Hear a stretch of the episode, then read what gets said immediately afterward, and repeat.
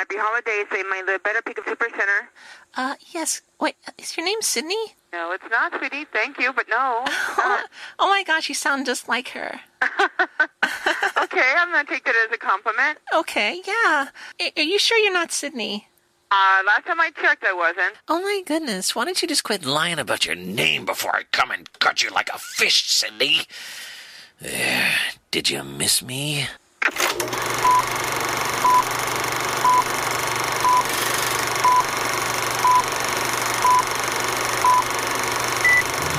Ja, Sydney hatte heute leider keine Zeit, aber immerhin haben wir den Typen gefunden, der Sydney in den 90er Jahren zum ersten Mal belästigt hat, wenn man so sagen möchte. Willkommst du! Hallo, äh, im Nachhinein tut mir das mit der Belästigung ein bisschen leid. Ja, Sorry. okay. Du warst jung und du äh, brauchtest das Geld, oder wie sagt man so schön? Genau, genau. Die Bezahlung war auch sehr mäßig. Ja, kann ich mir Neuen vorstellen. Fernseher, aber der ist auch gleich kaputt gegangen. Ah, schade, ja, ja, ja. Immerhin sehr spektakulär. Und Ja. heute hat das Geld auch nicht gereicht, dass du was Besseres tun kannst an einem Samstagnachmittag, als mit einem Schweizer zusammen einen Podcast über die Scream-Reihe aufzunehmen. Aber mich persönlich freut es natürlich sehr, dass du immer noch ein Herz hast für die kleinen, unbedeutenden Podcasts. Das ist äh, wahr. Ich bin einfach ein herzensguter Mensch. Ich möchte gleich mal deine gesamte Schweizer Zuhörerschaft vergrätzen mit einer Frage. Wie heißt die Scream-Reihe eigentlich bei euch in der Schweiz? Heißt die Screamly? Sch Schreili. nein, äh, nein, einfach auch Scream, ja. Ich muss dich enttäuschen. Weil wir übernehmen ja eigentlich immer die deutschen Titel, also. Außer, Das tut mir leid. ja, kein Problem. Da gibt es ja auch ganz spannende Abwandlungen. Bei Scream waren sie noch gnädig, da heißt es ja einfach Scream-Schrei, glaube ich. Damit man auch weiß, was es bedeutet. Ja, klar, wichtig, ja. Also wir dummen Schweizer, oder? Wir müssen da noch die Übersetzung haben, da wir dem Englischen nicht so mächtig sind. Wobei es ja vielleicht rückblickend gar nicht so unclever war, weil der fünfte Teil ja auch einfach nur Scream hieß. Äh, und so konnte man die zumindest einigermaßen unterscheiden noch. Ja, gut, ja, das stimmt, ja, genau. An dem hat man es dann erkannt, das stimmt, Mhm. ja. Ist er nicht bei uns sogar als Scream 5 irgendwie? Nein, das war schon Scream, ich bin mir gar nicht mehr Nur sicher. Scream tatsächlich, ja. Ah, okay, ja. Äh, das, deswegen war ich im Vorfeld auch so gespannt, wie sie den sechsten Teil nennen. Äh, ich dachte so, vielleicht machen sie es jetzt so, dass sie nennen Scream Again, aber nee, sie haben jetzt einfach äh, Scream 6 genannt und ja, bin ich da eigentlich ziemlich zufrieden. Ne? Ja gut, Scream, Scream Kills konnten sie ja nicht, das hat ja Halloween schon vorweggenommen. Ja.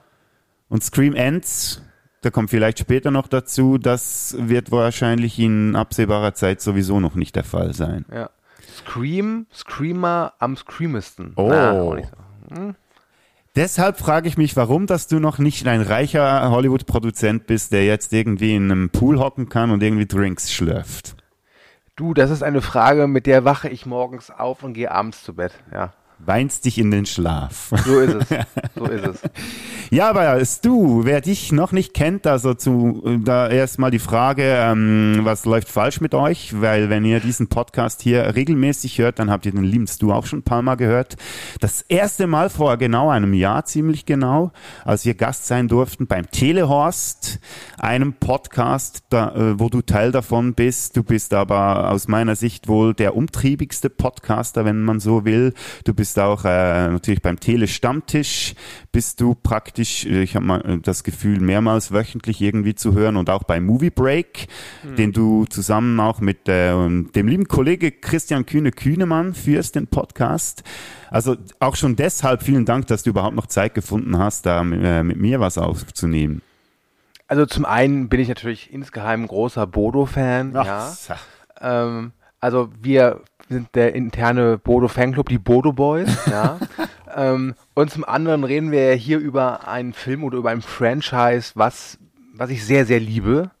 Von daher, danke für die Einladung. Ja, also du warst äh, auch ehrlich gesagt die erste Person, die mir in den Sinn gekommen ist, die überhaupt fähig ist, über diese Filmreihe zu sprechen, weil du auch der größte Scream-Fan bist, den ich kenne. Und man muss ja auch sagen, ich weiß, du bist es vielleicht leid, langsam darüber zu sprechen, aber meine werte Hörerschaft kennt ja die Geschichte noch nicht, aber dein Name Stu stammt ja direkt aus dem ersten Scream-Teil. Wie ist es eigentlich dazu gekommen? Ja, also mein bürgerlicher, normaler, einfacher, familiärer Name lautet ja Sebastian, also total uncool, ja. Ähm, und es begab sich aber zu der Zeit, das muss so 97, 98 gewesen sein, Da hatte ich den ersten Scream auf VHS-Kassette als Sicherungskopie. Ähm, und der lief, glaube ich, sogar noch in den Kinos und da hatten wir den schon auf Video. Frag mich bitte nicht, wie wir das geschafft haben, aber es war halt eine andere Zeit und ich glaube, mittlerweile dürfte diese Straftat auch verjährt sein. Deswegen kann ich das hier offen zugeben, dass ich den ersten Scream wirklich, äh, glaube ich, jahrelang nur als Raubkopie gesehen habe.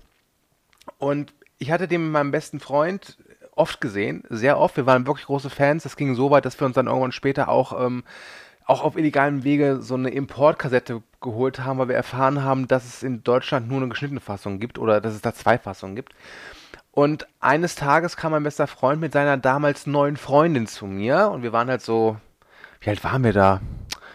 Ja, 97, hm, ja, so 15, 16. Und da guckt man gerne halt zusammen Horrorfilme.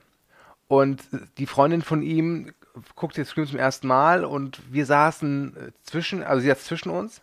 Und ich hatte mir kurz zuvor für viel teuer Geld von meinem Ersparten eine Scream-Maske geholt. Also wirklich eine richtig gute, also eine wirklich richtig gute, Top-Qualität.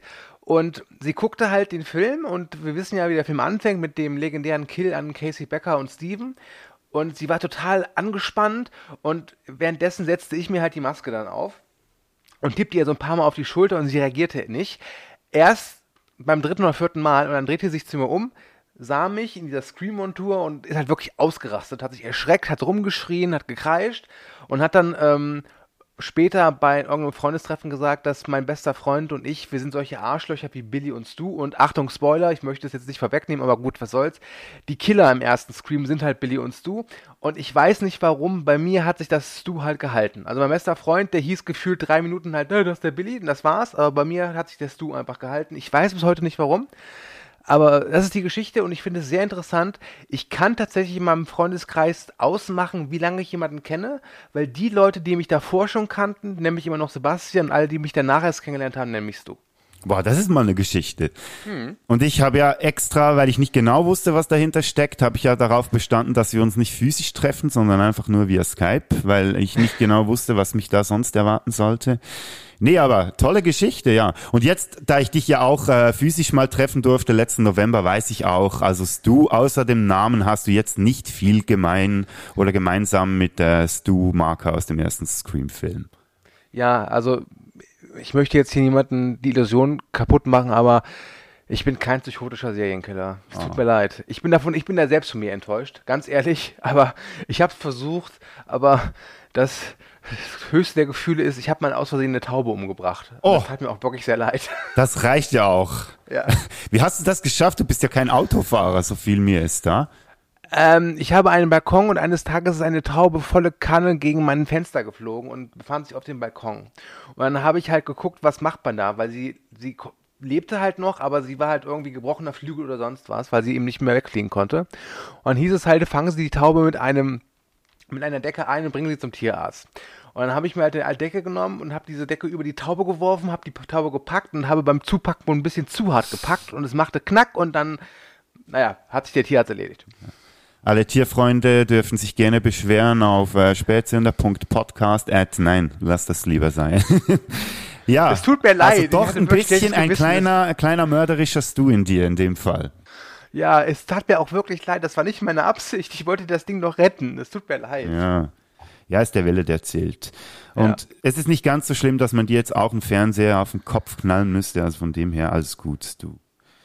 Ähm, was mich noch interessant dünkt, weil ja, ich habe ja dich gefragt, weil ich weiß, dass du ein großer Scream-Fan bist, insbesondere vom ersten Teil, aber eigentlich gar nicht so ein großer, großer Hor Horror-Fan.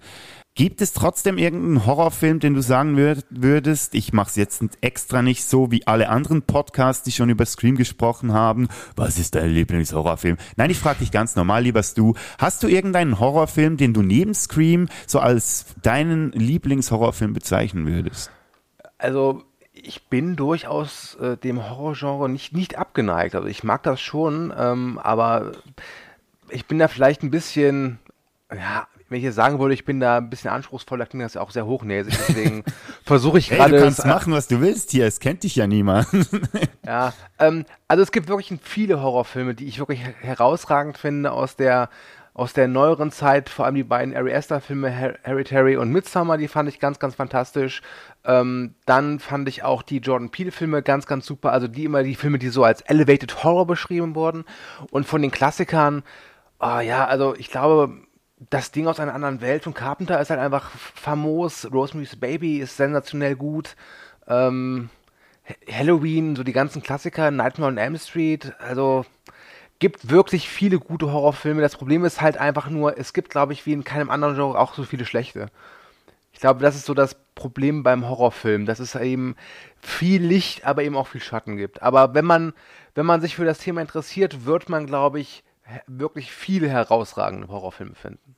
Und du hast ja vorhin gesagt, du warst im Teenageralter, als du den ersten Scream gesehen hast. Mhm. Warst du damals schon mit den Horror-Tropes, die da in Scream so ein bisschen auf die Schippe genommen werden, in Anführungszeichen, warst du mit denen schon vertraut und hast du das, du diese, diese Hints da in diesem Film damals überhaupt schon begriffen? Viele davon ja, weil ich damals schon halt so ein, so ein Filmnerd war. Ich war so der Randy Meeks in unserem, also in meinem Freundeskreis. Deswegen war das auch immer meine Lieblingsfigur. Wobei ich jetzt tatsächlich äh, beim Start von Scream 5 und das, der startete ja knapp 25 Jahre, glaube ich, nach dem ersten Teil, ist mir eine Referenz erst aufgefallen, die jeder verstanden hat, nur ich nicht, weil ich dumm bin. Dumm wie Scheiße. Und zwar gibt es im ersten Teil diese Szene, wenn Randy, gespielt von Jamie Kennedy, auf der Couch liegt und äh, irgendwie den Fernseher an, anfleht, weil er gerade Halloween guckt und sagt, nein, Jamie, pass doch auf. Während halt Jamie äh, Lee Curtis im Halloween äh, vor Michael Myers davonläuft. Und aber hinten, also hinter äh, Jamie Kennedy, steht dann Ghostface. Und ich habe es jahrelang nicht gerafft, dass, dass diese, diese, dieser ja, diese Referenz, weil Jamie äh, sagt Jamie, er soll auf, oder sie soll aufpassen, aber dabei ist selbst, es, wie gesagt, ich kann gar nicht beschreiben, wie dumm ich mich gefühlt habe, als ich das letztes Jahr oder vor zwei Jahren endlich registriert habe, diesen Gag. Das ist äh, schmachvoll. Ja, ich offenbar dir jetzt was du, du hast es immerhin selber gecheckt. Ich musste darauf hingewiesen werden in irgendeinem Podcast oder in irgendeinem YouTube-Video, das ich gesehen habe, dass ich das überhaupt mitbekommen habe. Von dem her, wir sind beide dumm wie Scheiße. Ja. Deshalb machen wir jetzt zusammen auch diesen Podcast. Das freut mich. Dumm wie Scheiße. Profis bei der Arbeit. ja, genau. Ja, und ihr habt es vielleicht schon ein bisschen gehört, liebe Filmsündis. Ähm, ich fragtens du da ein bisschen aus und das hat einen besonderen Grund, weil ich ja vor etwa einem Jahr ähm, schon ausgiebig über die Scream-Reihe gesprochen habe und ihr meine Meinung zu diesen Filmen ja eigentlich schon wisst. Und deshalb möchte ich den Stu hier ein bisschen mehr in den Mittelpunkt rücken. Und was, ihr, was ihr auch schon gemerkt habt, wir spoilern hier die ganze Reihe durch. Auf jeden Fall Teil 1 bis 5. Bei Teil 6, sage ich, machen wir dann so ein nicht spoilerlastigen Teil würden dann aber in die Spoiler abdriften, aber das wird dann auch noch gekennzeichnet, dass ihr das sicher auch wisst. Ja, ich habe vor einem Jahr, äh, als ich über die Scream-Filme gesprochen habe, Stu, habe ich auch ähm, noch so für mich selber immer einen Lieblings- und einen Hasscharakter rausgearbeitet und das möchte ich jetzt dich natürlich auch fragen, obwohl du es schon ein bisschen vorweggenommen hast. Also im ersten Teil, war da Randy dein Lieblingscharakter oder wie sieht das aus? Ja, also im ersten und zweiten Teil ist es ganz klar Randy. Das ist, äh, ich muss jetzt nicht jetzt sagen, dass der zweite Teil ja eine kleine Überraschung parat hält für Randy-Fans, die nicht so schön ist. Ähm, ich mag auch Dewey ganz gerne. Ähm, so einen richtigen Hasscharakter. Also ich finde ja so in der Scream-Trilogie, also die ersten drei, gibt es ja diese, diese Hard-Clique, diese Hardcore-Clique, die Überlebenden. Und da würde es mir schwer fallen, wirklich einen klaren Liebling rauszupicken. Gail finde ich immer ein bisschen, ah, aber das, das gehört halt zu ihrer Figur dazu. Ne? Die ist ja so dieses, dieses, diese Journalistin, die alles tut, gefühlt für Ruhm, obwohl sie ja eigentlich auch richtige Ansätze verfolgt. Ähm, bei den späteren Scream-Filmen ist es halt wirklich so, da sind halt teilweise so viele Figuren drin. Gerade jetzt beim sechsten, äh, die teilweise so, ja, profillos sind, dass es echt schwerfällt, die überhaupt als Figuren zu bezeichnen, wenn ich ehrlich bin. Mhm. Aber in den ersten dreien gibt es schon wirklich viele gute Figuren. Das ist natürlich jetzt nicht, um den großen Poeten Slutko zu zitieren, kein Shakespeare. aber es ist halt sehr funktionell und das ist ja auch schon viel wert. Ähm, muss aber auch sagen, ich habe kein Problem damit, dass sie mit Scream 5 und vor allem mit Scream 6 ja wirklich so einen Generationenwechsel auch vollziehen. Ähm, um da vorwegzugreifen, ich finde zum Beispiel ist nicht schlimm und nicht störend, dass Sydney im sechsten Teil nicht dabei ist. Ja, das ist äh, ja so ein Punkt, den man im Vorfeld, so war man ein bisschen skeptisch, auch wenn man die Geschichte mitbekommen hat, dass äh, sie da nicht mehr dabei sein wird, weil es irgendwie, ähm, äh, sage ich mal, Differenzen gab, was ihre Lohnvorstellungen anging.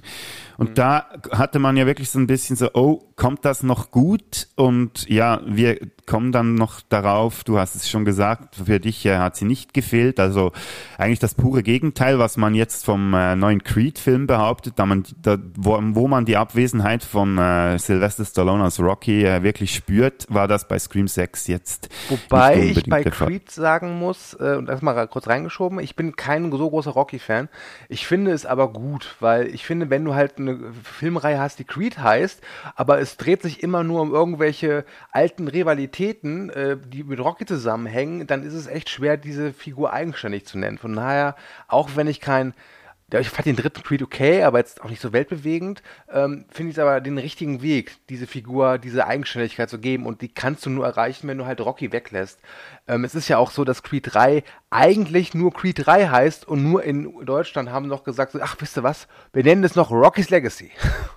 Das war bei den vorderen nicht so, ja? Das bin ich doch, mir Ah, doch. immer Rocky's Legacy noch da, ja, ja. dahinter, ja, okay. Ja, verkauft sich wahrscheinlich auch besser, ja. ja. Ja, Weg ist ein gutes Stichwort. Ich muss jetzt den Weg zurückfinden, wieder zur Scream-Reihe. Du hast gesagt, ja, so Lieblingscharaktere oder zum Teil die ja, die Figuren überhaupt noch mal als Charaktere zu bezeichnen, vor allem in den äh, späteren Filmen, ist manchmal ein bisschen schwierig. Aber wir haben schon ein bisschen äh, herausgehört, für wen das dein Herz besonders hochschlägt. Gibt es da auch, ich denke jetzt an den ersten Teil, der ja für dich, nehme ich mal vorweg, ja, ähm, habe ich ja im Telestammtisch-Podcast gehört, eine 5 von 5 ist und, glaube ich, noch ein Herz dazu. Also ja, ja. eigentlich die, die absolute, äh, quasi der Ritterschlag den man einem Film geben kann. Äh, gibt es trotzdem einen Charakter im ersten Scream-Teil, der dir ein bisschen auf die Nerven geht? Da nicht muss man ja nicht gerade vom Hasscharakter reden, aber vielleicht ein, Fil äh, ein Charakter, den du findest, ja okay, ist mir ein bisschen auf den Sack gegangen. Mm, nee, tatsächlich gar nicht. Also ich habe sie jetzt alle nochmal geguckt, so äh, als Vorbereitung für Teil 6. Und ich kann nicht behaupten, dass es da irgendeine Figur gibt, äh, bei der ich irgendwie mit den Augen gerollt habe. Es gibt natürlich Figuren, die sind letztlich vielleicht nur für Gags da oder dafür da, um zu sterben. Also der Kameramann Kenny ist da zum Beispiel ein gutes Beispiel. Ähm, aber insgesamt kann ich nicht wirklich sagen, dass es in Scream 6 Figuren gibt, die mich nerven. Äh, nee. Dann haben Sie die Aufgabe perfekt erfüllt. Ich hatte ein bisschen, ja. ich muss sagen, jetzt auch beim Rewatch, und ich habe es letztes Jahr auch schon gesagt, vor Scream 5, als ich da einen Podcast aufgenommen habe, Tatum ist für mich auf eine gute Art, aber weil es ein bisschen beabsichtigt ist, denke ich auch ein bisschen nervig gewesen für mich, sage ich jetzt mal einfach ganz salopp. Ja, die erfüllt halt die Rolle der besten Freundin, die halt immer so ein bisschen mit ihrem, mit ihrer gefühlten Weisheit halt jetzt Rat und Tat steht. Ähm, und dann halt aber auch halt eben stirbt. Es ist ja auch das Schöne, also schön Anführungszeichen, ähm, wie sie halt stirbt, weil sie ja wirklich äh, glaubt, dieses Spiel erkannt zu haben und wie es funktioniert und dann aber äh, halt es nicht schafft, durch die Katzenklappe zu gehen. Ne? Sie stirbt dann ziemlich ja, verdienten Tod, sage ich jetzt mal, wenn man ja Natürlich in Filmsprache, ja. Nicht, dass man uns dann plötzlich noch als Psychos abstempelt. Aber gehen wir doch mal weiter, weil bei mir ist sehr interessant, dass ich ja den zweiten Scream als erstes gesehen habe, einfach so durch den Hype, den, äh, oder ich habe mitbekommen, ja, dieser Scream, der macht da irgendwie Furore und dann Teil 2 als erstes gesehen, damals noch irgendwie auf VHS aufgenommen. Die, die nicht wissen, was VHS ist, ja, ähm, ich erkläre es jetzt hier. Ja, genau. so hat das damals funktioniert.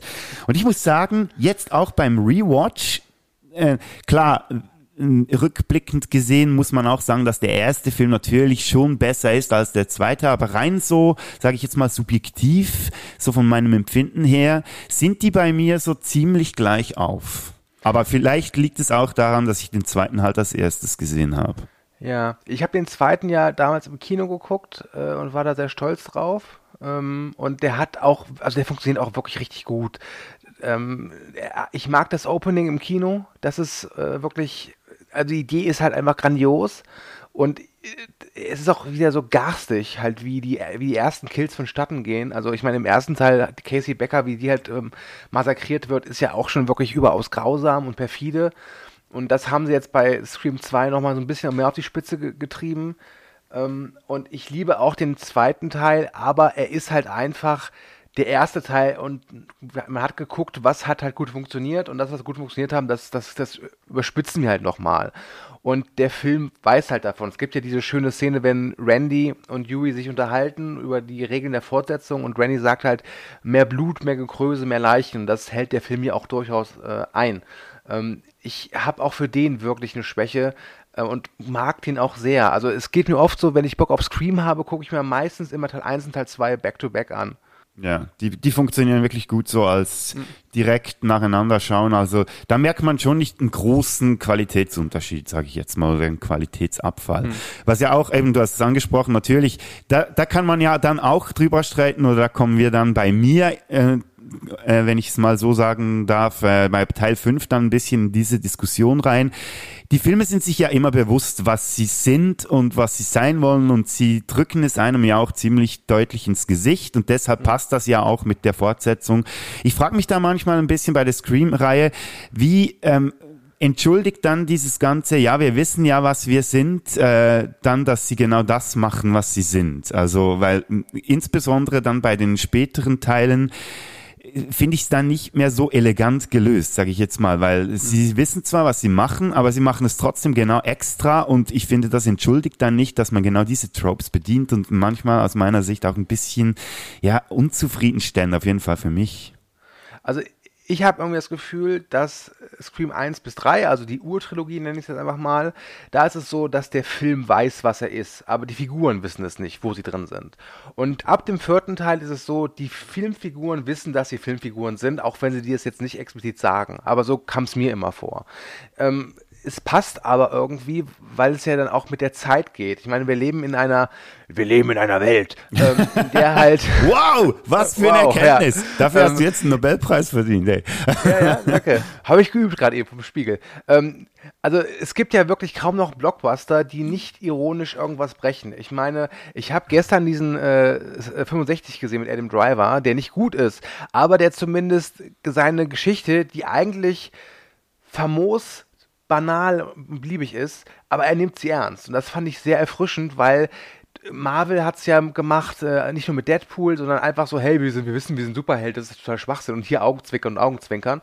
Und äh, ich glaube, dass sich Scream durchaus so ein bisschen daran angepasst hat. Also dieses, diese Meta-Gags in den, vor allem in den letzten beiden Teilen oder auch gerne mit Teil, von Teil 4, die waren halt früher nicht so omnipräsent und vor allem nicht so mit der groben Keule drauf ge ge gepflastert. Aber ich kann dir gar nicht sagen, warum. Bei Scream stört es mich nicht. Vielleicht auch einfach, weil es Scream ausmacht. Und vor allem, weil ich halt Scream auch immer seit dem ersten Teil nicht nur als Horror- oder Slasher-Film ansehe und nicht nur als Genre-Parodie oder Satire, sondern auch immer so als Kommentar zu dem, was gerade halt eben im Filmbereich Trend ist. Also das sieht man vor allem schön am vierten Scream, der rauskam, als diese Torture-Porn-Welle ganz groß war. Und wenn man sich den anguckt, den vierten Scream, erkennt man durchaus viele Anspielungen an so Torture-Porn. Unter anderem auch, was den Gewaltgrad angeht, weil ich glaube, Scream 4, äh, da sieht man ja eines der Opfer und das ist ja wirklich, dass die Kamera längere Zeit auf dieses Opfer zeigt und man sieht da die Gedärme mhm. ausquellen lassen und so. Und bei Scream 1 hat man das auch mit Steve, aber das ist ja, glaube ich, drei, vier Frames und dann ist es schon vorbei.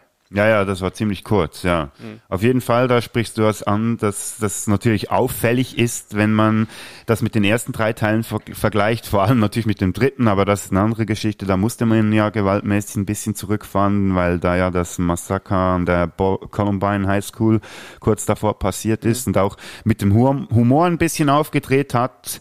Ähm, aber wie gesagt, ähm, die ersten drei Teile, die funktionieren sehr gut, also der erste nimmt ja diese, diese Horror-Trope Tropes auf die Schippe, der zweite mit, der, mit den Fortsetzungsklischees auf, der dritte dann mit diesem, mit diesen Trilogie-Klischees und der vierte geht dann in die Richtung Torture Porn, aber eigentlich möchte er ja so die, die Remake-Klischees so ein bisschen mhm. auf die Schippe nehmen, was dann aus meiner Sicht so halb gut funktioniert hat, weil Scream 4 ja nicht wirklich ein Remake ist. Ja, Scream 4, ähm, wieso sage ich es, aber allein das Opening bei Scream 4 ist ja schon so, wo ich mir dachte, es ist mir zu viel des Guten. Also dieses Film im Film im Film, dieses Meta im Meta im Meta, es ist ein guter Kommentar, aber so als Einstieg fand ich das eher, war, war es mir zu bemüht.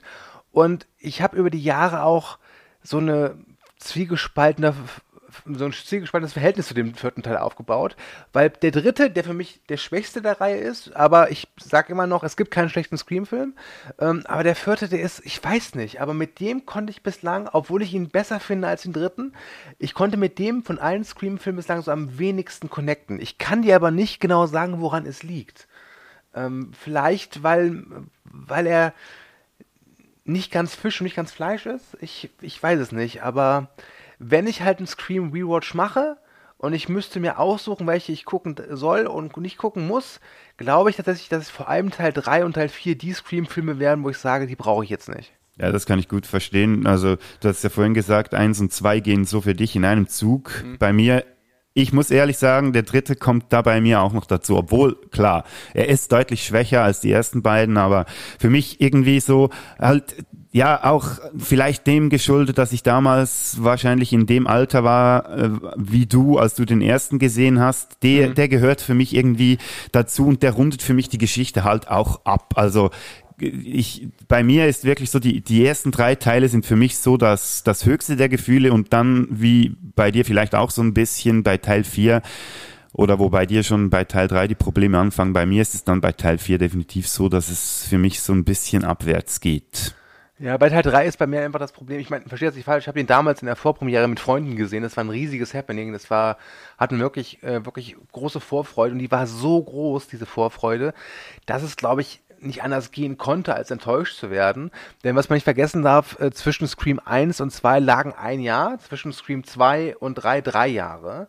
Ähm, also, und da hat sich so viel Vorfreude aufgestaut. Und man merkt halt dem Film auch an, dass die Produktion nicht einfach war, dass sie zum Beispiel, dass Neve Campbell wegen einer anderen äh, Komödie, die sie gedreht hat, glaube ich, nur 20 Drehtage hatte und mhm. dazu eine Perücke tragen musste. Das merkt man alles, finde ich. Also, wenn man sich anguckt, Teil 1 und Teil 2, wie poliert die sind, ich finde, dass Teil 3 das nicht hat. Und da sind auch so ein paar Sachen drin, die mich, warum auch immer, so ein bisschen stören, weil ich bin niemand, der irgendwie auf Logik pocht oder so. Ich bin jemand, der eher mit den Augen rollt, wenn mir jemand sagt, ja, aber das macht doch gar keinen Sinn, das ist doch unlogisch. Wo ich mir denke, wenn du Logik willst, lese ein Mathematikbuch, aber guck dir keine Filme an. Aber so Sachen, wenn zum Beispiel da jemand tot zu sein scheint und man fühlt seinen Puls und äh, man sagt, okay, er hat keinen Puls, er ist tot, und dann aber genau dieser jemand dann der Killer ist, ist so, oh, ich weiß nicht. Ich weiß nicht, warum mich das beim dritten Teil nicht stört, aber so ein bisschen aus der Bahn wirft. Mhm. Ähm, aber ja, der dritte Teil ist so, ah, das schwarze Schaf ist jetzt auch übertrieben, weil, wie ich schon sagte, es gibt keinen schlechten Scream-Film. Auch den kann man sich wunderbar angucken und der, auch der hat seine guten Momente. Aber vielleicht liegt es einfach daran, weil das Setting, es spielt ja wirklich auf, auf, auf einem Studiogelände. Und ich glaube, dass man aus diesem Setting hätte wesentlich mehr machen können, als das, was wie sie es dann letztlich getan haben. Ja gut, das kann man natürlich, das stimmt auf jeden Fall äh, auf eine Art und Weise. Für mich eben nicht, ich bin vielleicht ein bisschen zu gnädig, so wie man das eben mit einem, mit ein, wenn man, sage ich jetzt mal, drei Kinder hat und eines vielleicht ein bisschen weniger mag als die anderen, aber man hat es ja. trotzdem irgendwie gern oder man muss es irgendwie gern haben. Das für mich so ein bisschen. Das sind meine drei Kinder. Ja. Luis, Malte und Arschloch. genau, etwa so.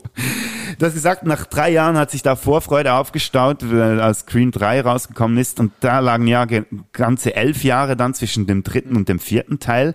Ich nehme es mal vorweg, ich habe den vierten dann nicht mal im Kino gesehen. Ich kann dir nicht sagen warum, aber ich hatte irgendwie gar nicht so großen Bock auf diesen vierten Teil, habe ihn dann irgendwann nachgeholt später. Aber ich könnte mir vorstellen, bei dir war schon da eine gewisse Vorfreude vorhanden wahrscheinlich vor dem vierten.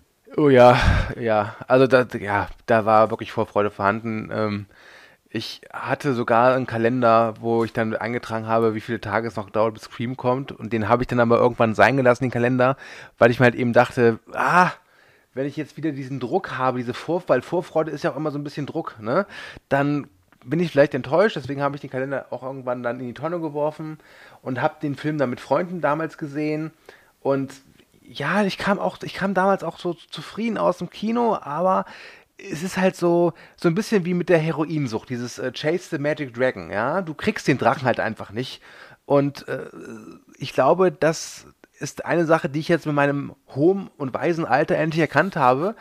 Ähm, eine Scream-Fortsetzung wird niemals die Qualität des ersten Teils erreichen, aber sie wird es auch niemals können. Und das ist absolut okay.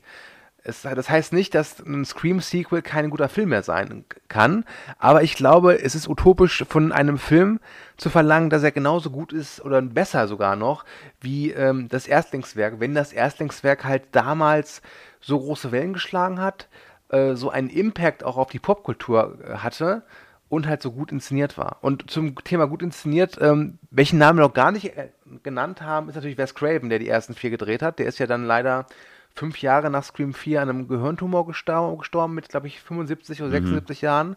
Und Wes Craven, also man sagt immer wieder so, John Carpenter ist so der größte amerikanische Horrorfilmregisseur. Ich finde aber, man er teilt sich diesen Posten mit Wes Craven, weil der Mann halt wirklich auch herausragende Leistungen vollbracht im Genre. Ja, da kann ich, das könnte ich unterschreiben. Ich würde die beiden sowieso irgendwie auf eine Ebene ähm, hieven. Vor allem, weil von mir aus gesehen Wes Craven aus meiner Sicht noch mehr der Horrorfilmregisseur ist als John Carpenter, weil John Carpenter ja auch ganz viel anderes noch gemacht hat. Wes Craven natürlich auch, aber er ist für mich so mehr der, der Inbegriff des, des so richtigen Horrorfilmregisseurs. Oder ich habe so auf jeden Fall ein bisschen das Gefühl, ja. Jetzt wollte ich noch was fragen und ich habe voll vergessen. Ah, genau, ja, du hast ja gesagt, logischerweise, da, logischerweise, dass man nicht an den ersten Teil herankommt. Und das ist ja das Schöne auch an den Fortsetzungen von Scream im Gegensatz zu anderen Filmreihen. Sie versuchen es auch gar nicht, habe ich so ein bisschen den Eindruck. Sie wissen, dass der erste unantastbar und ungeschlagen ist.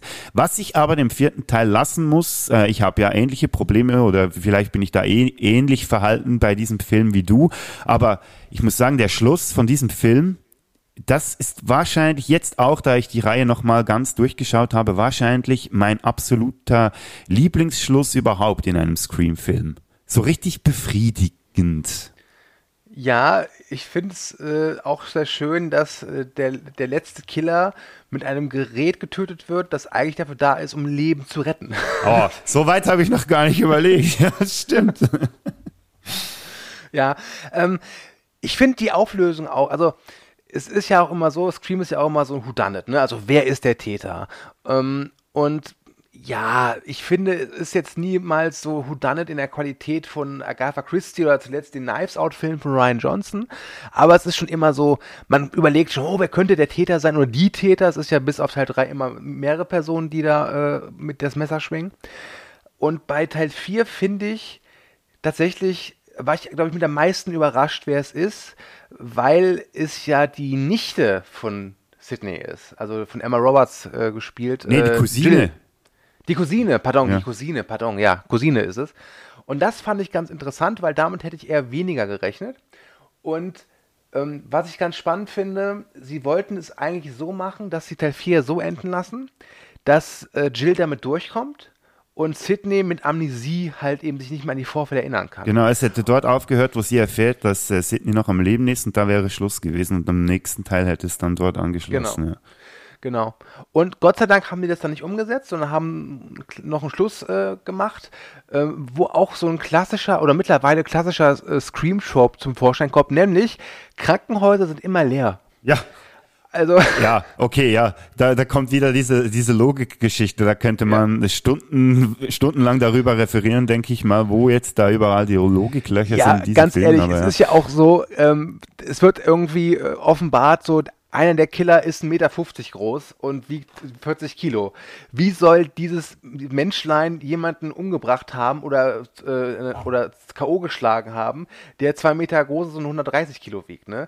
Und dazu muss man auch, und dazu kommt auch noch, das gehört ja auch zu Scream dazu, dass Ghostface ja immer so ein bisschen äh, tollpatschig ist. Ne? Und der bekommt ja auch oft mal wirklich Sachen ins Gesicht. Also, ich glaube, im neuen Teil bekommt er mal von hinten so richtig schön einen Messerblock ins, ins, ins Frontal, ja. ins, ins, Gesicht. Und du müsstest ja eigentlich Spuren sehen. Das heißt, wenn derjenige dann auftaucht und unmaskiert ist, müsste man eigentlich sehen, wo hast du das Pfeilchen eigentlich? Ne? Aber es ist immer so, sobald du die Maske anhast, und das finde ich eigentlich ganz schön, sobald die Maske drauf hast, ist diese Person nicht mehr existent, die der Killer ist, sondern gibt es nur Ghostface. Das finde ich schön.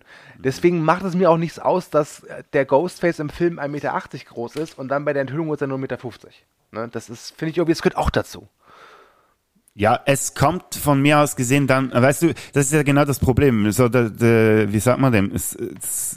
Dings da auf Disbelief. Ähm, Ach, du weißt, was ich meine. Einfach, Ja, wenn es am Schluss dann irgendwie ähm, befriedigend endet, so wie jetzt bei mir zum Beispiel beim vierten Teil, dann übersehe ich das. Also, dass da irgendwie diese kleine Jill da irgendwie äh, als Killer un unterwegs ist, was ja überhaupt keinen Sinn machen würde. Aber ich muss sagen, weil es da für mich, das war wirklich so der Reveal, der beste Reveal in einem Scream-Teil, weil zuvor war es immer so, ja, du bist, du fieberst so mit und ratest mit, was könnte da am Ende irgendwie rauskommen.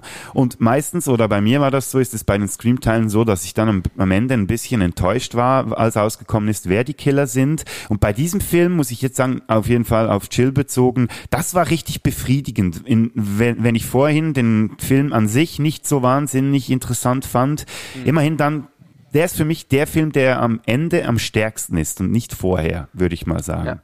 Ja. Ja. Äh, noch kurz zur Aufklärung, es heißt Suspension of Disbelief. Suspension of Disbelief, vielen Dank. Aber wir haben ja schon gesagt, wir sind dumm wie Scheiße, also dann Ja. dürfen wir diesen Ruf auch Wenn wir Google nicht hätten. Hey, Ganz ah, ehrlich, bist du, bist du googeln gegangen? Ja, also du, ich habe ganze Zeit Wikipedia auf. Denkst du, ich weiß das alles, was ich hier sage? Also bitte. Ach, du bist für mich sowieso ein wandelndes äh, Filmlexikon, also. Aber jetzt weiß ich auch, wo das Wissen alles herkommt, du kleiner Genau, Betrüger, du.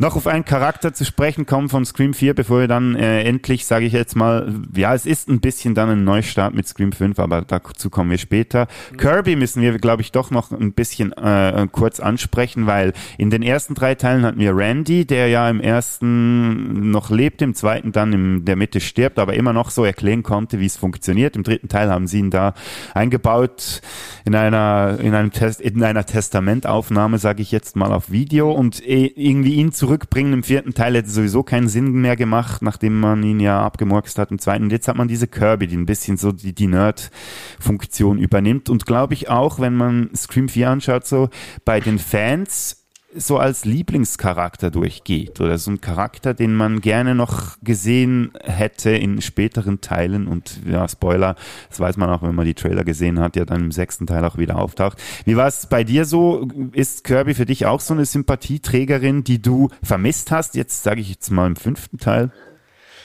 Ähm, okay, ich glaube, ich werde mich vielleicht bei einigen unbeliebt machen, aber ich habe diesen in Anführungszeichen Hype um Kirby nie verstanden. Also Danke, geht mir genau gleich. Hasst uns. Also, ähm, diese Hayden Panettiere, oder wie sie heißt, die, das ist halt eine Figur von vielen und jeder Scream braucht halt so einen, so einen Film-Nerd-Charakter. Ähm, Gab es ja auch im dritten Teil mit Roman Bridgers noch einen, ähm, aber ich habe es nie verstanden. Vor allem, ich hatte auch nie das Problem, ich meine, sie wird ja umgebracht, also was heißt umgebracht? Sie bekommt ja äh, das Messer in den Bauch und dann wird sie liegen gelassen und ich hätte kein Problem damit gehabt, wenn es heißt, nee, die ist halt gestorben. Und dann gab es ja diesen Easter Egg in Teil 5, dass man irgendwie bei irgendeiner Suchfunktion sieht, ah, die lebt noch.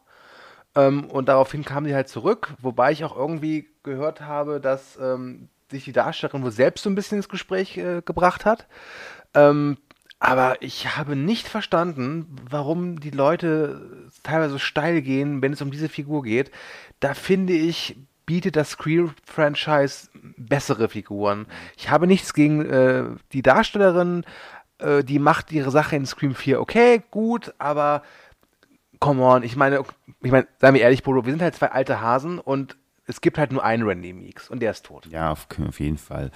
Gut, ich muss sagen, wenn ich, wenn ich so vergleiche mit, wenn man es wirklich nur auf den vierten Teil bezieht, wer so der herausstechendste Charakter ist, haha, stechen, ist von mir aus gesehen dann schon sie, weil die anderen sind für mich wirklich so richtig, außer vielleicht Jill noch, aber die zähle ich jetzt mal nicht dazu, weil sie dann am Ende die Mörderin ist, aber so, so blass sind, weil ich konnte über, ähm, das war noch so für mich, ja, wenn ich irgendwie sagen müsste von den neuen Charakteren, wer sticht da für dich am meisten heraus, wäre es schon sie gewesen, was nicht unbedingt als Kompliment zu werten ist in diesem Zusammenhang.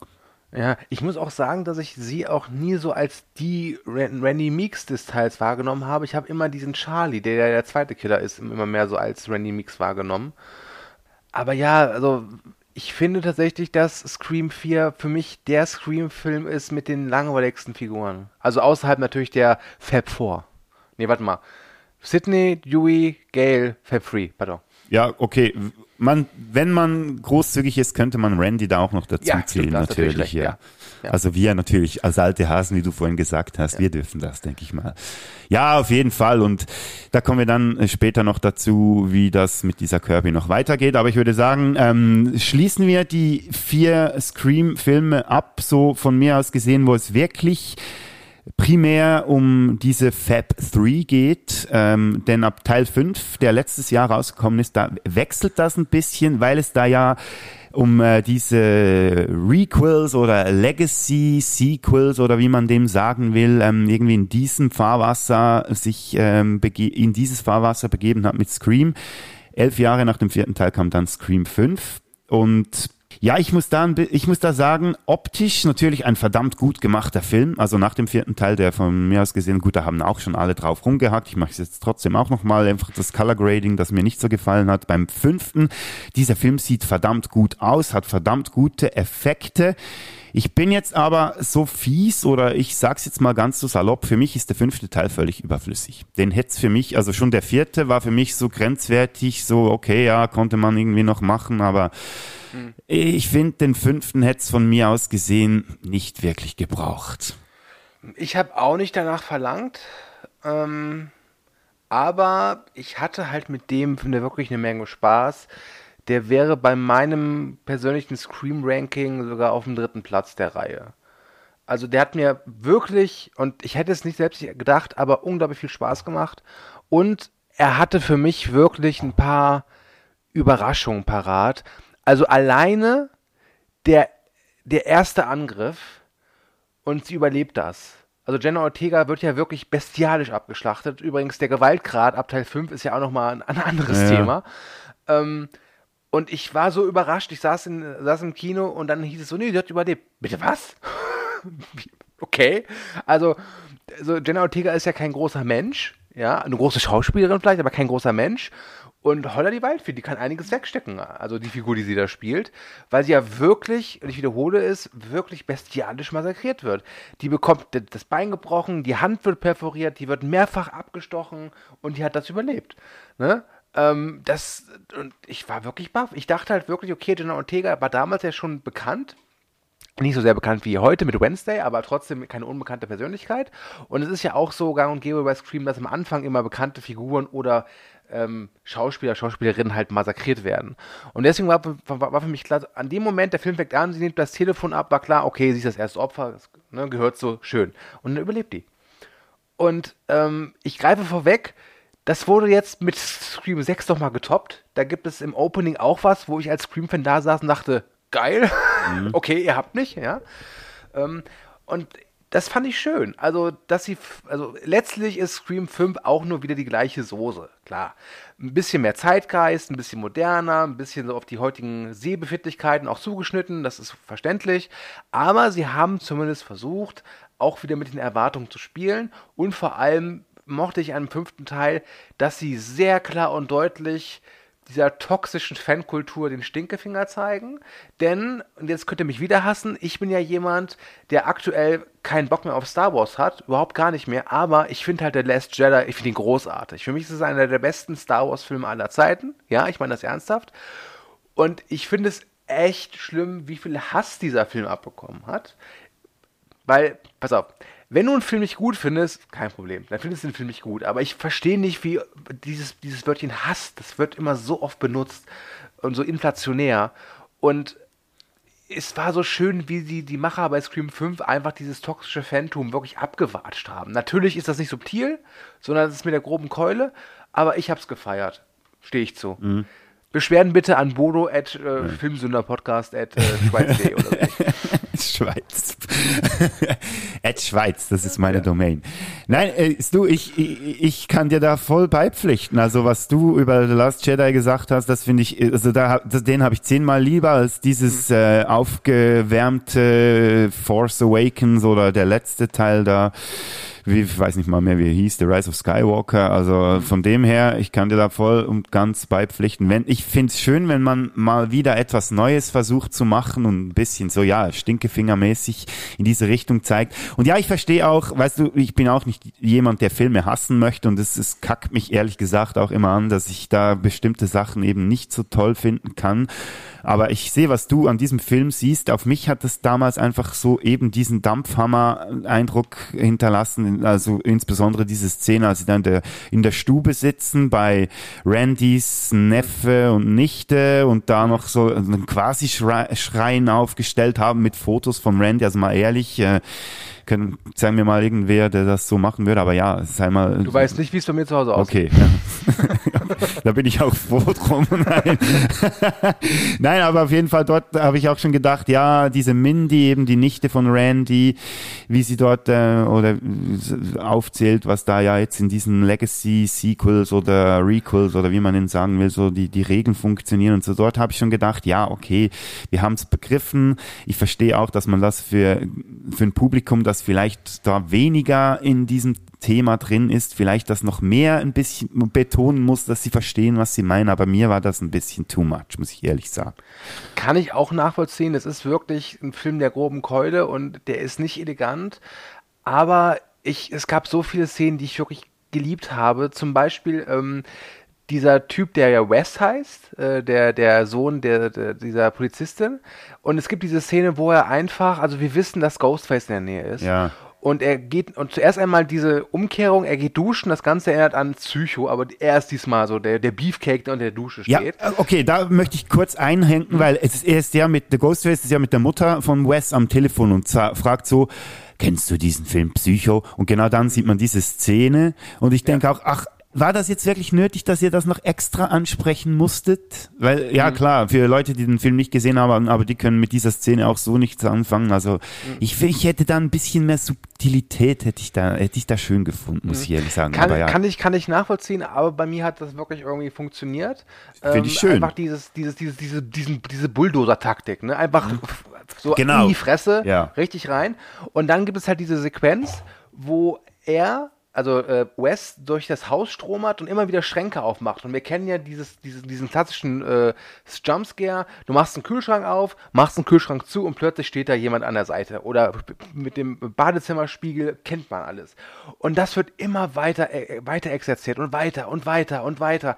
Und das fand ich großartig. Also es war wirklich dieses, dieses Spiel. Und ich glaube auch, es geht nicht anders, weil wenn du Scream machst, die Leute wissen ja mittlerweile, was sie erwartet. Ja, äh, allein durch das Internet haben sich ja so viele Sachen mittlerweile rumgesprochen, wo, glaube ich, beim ersten Scream wirklich nur richtige Hardcore-Nerds doch wussten, was da los ist. Ähm, ist es ja jetzt schon so, jeder weiß, was mit Scream. Ganz ehrlich, ich habe heute mit meiner Mutter telefoniert und selbst die weiß, was Scream ist und die guckt keine Horrorfilme. Die würde jetzt nach Scream 1 nach 5 Minuten ausschalten, ne? Ähm, es ist schon so zu einer, fast schon zu einem Allgemeinwissen geworden. Deswegen finde ich, ist das, glaube ich, der einzige noch machbare Weg, wie du einen Scream umsetzen kannst. Also entweder so oder du musst es sein lassen. Und diese Szene fand ich halt einfach richtig gut. Und, und jetzt kommt's, pass auf, Bodo, ich weiß, du glaubst, ich bin ein knallharter, maskulin äh, Motherfucker. Aber ich habe bei Scream 5 echt eine Träne vergossen, weil Dewey stirbt ja und das auf bestialische Art und Weise. Und das war wirklich eine Szene, die hat mich echt hart getroffen. Ich glaube, sie war wichtig. Ähm, wie sagt ihr schon, dass da so ein Generationswechsel an, also angeteasert oder ja, er beginnt im fünften Teil und wird dann mit dem sechsten Teil halt fortgeführt. Ähm, ich glaube, es ist wichtig, ähm, aber es war trotzdem schmerzhaft. Ja, da, das war so mein persönlicher Grace Dash Moment. nein, Grace Dash, nein, Dewey. Ja, das, also ich kann, ich kann wirklich alles unterschreiben, was du gesagt hast. Ich, ich finde eben, du hast es auch schön äh, beschrieben mit dieser, mit dieser Dampfwalze. Ähm, mhm.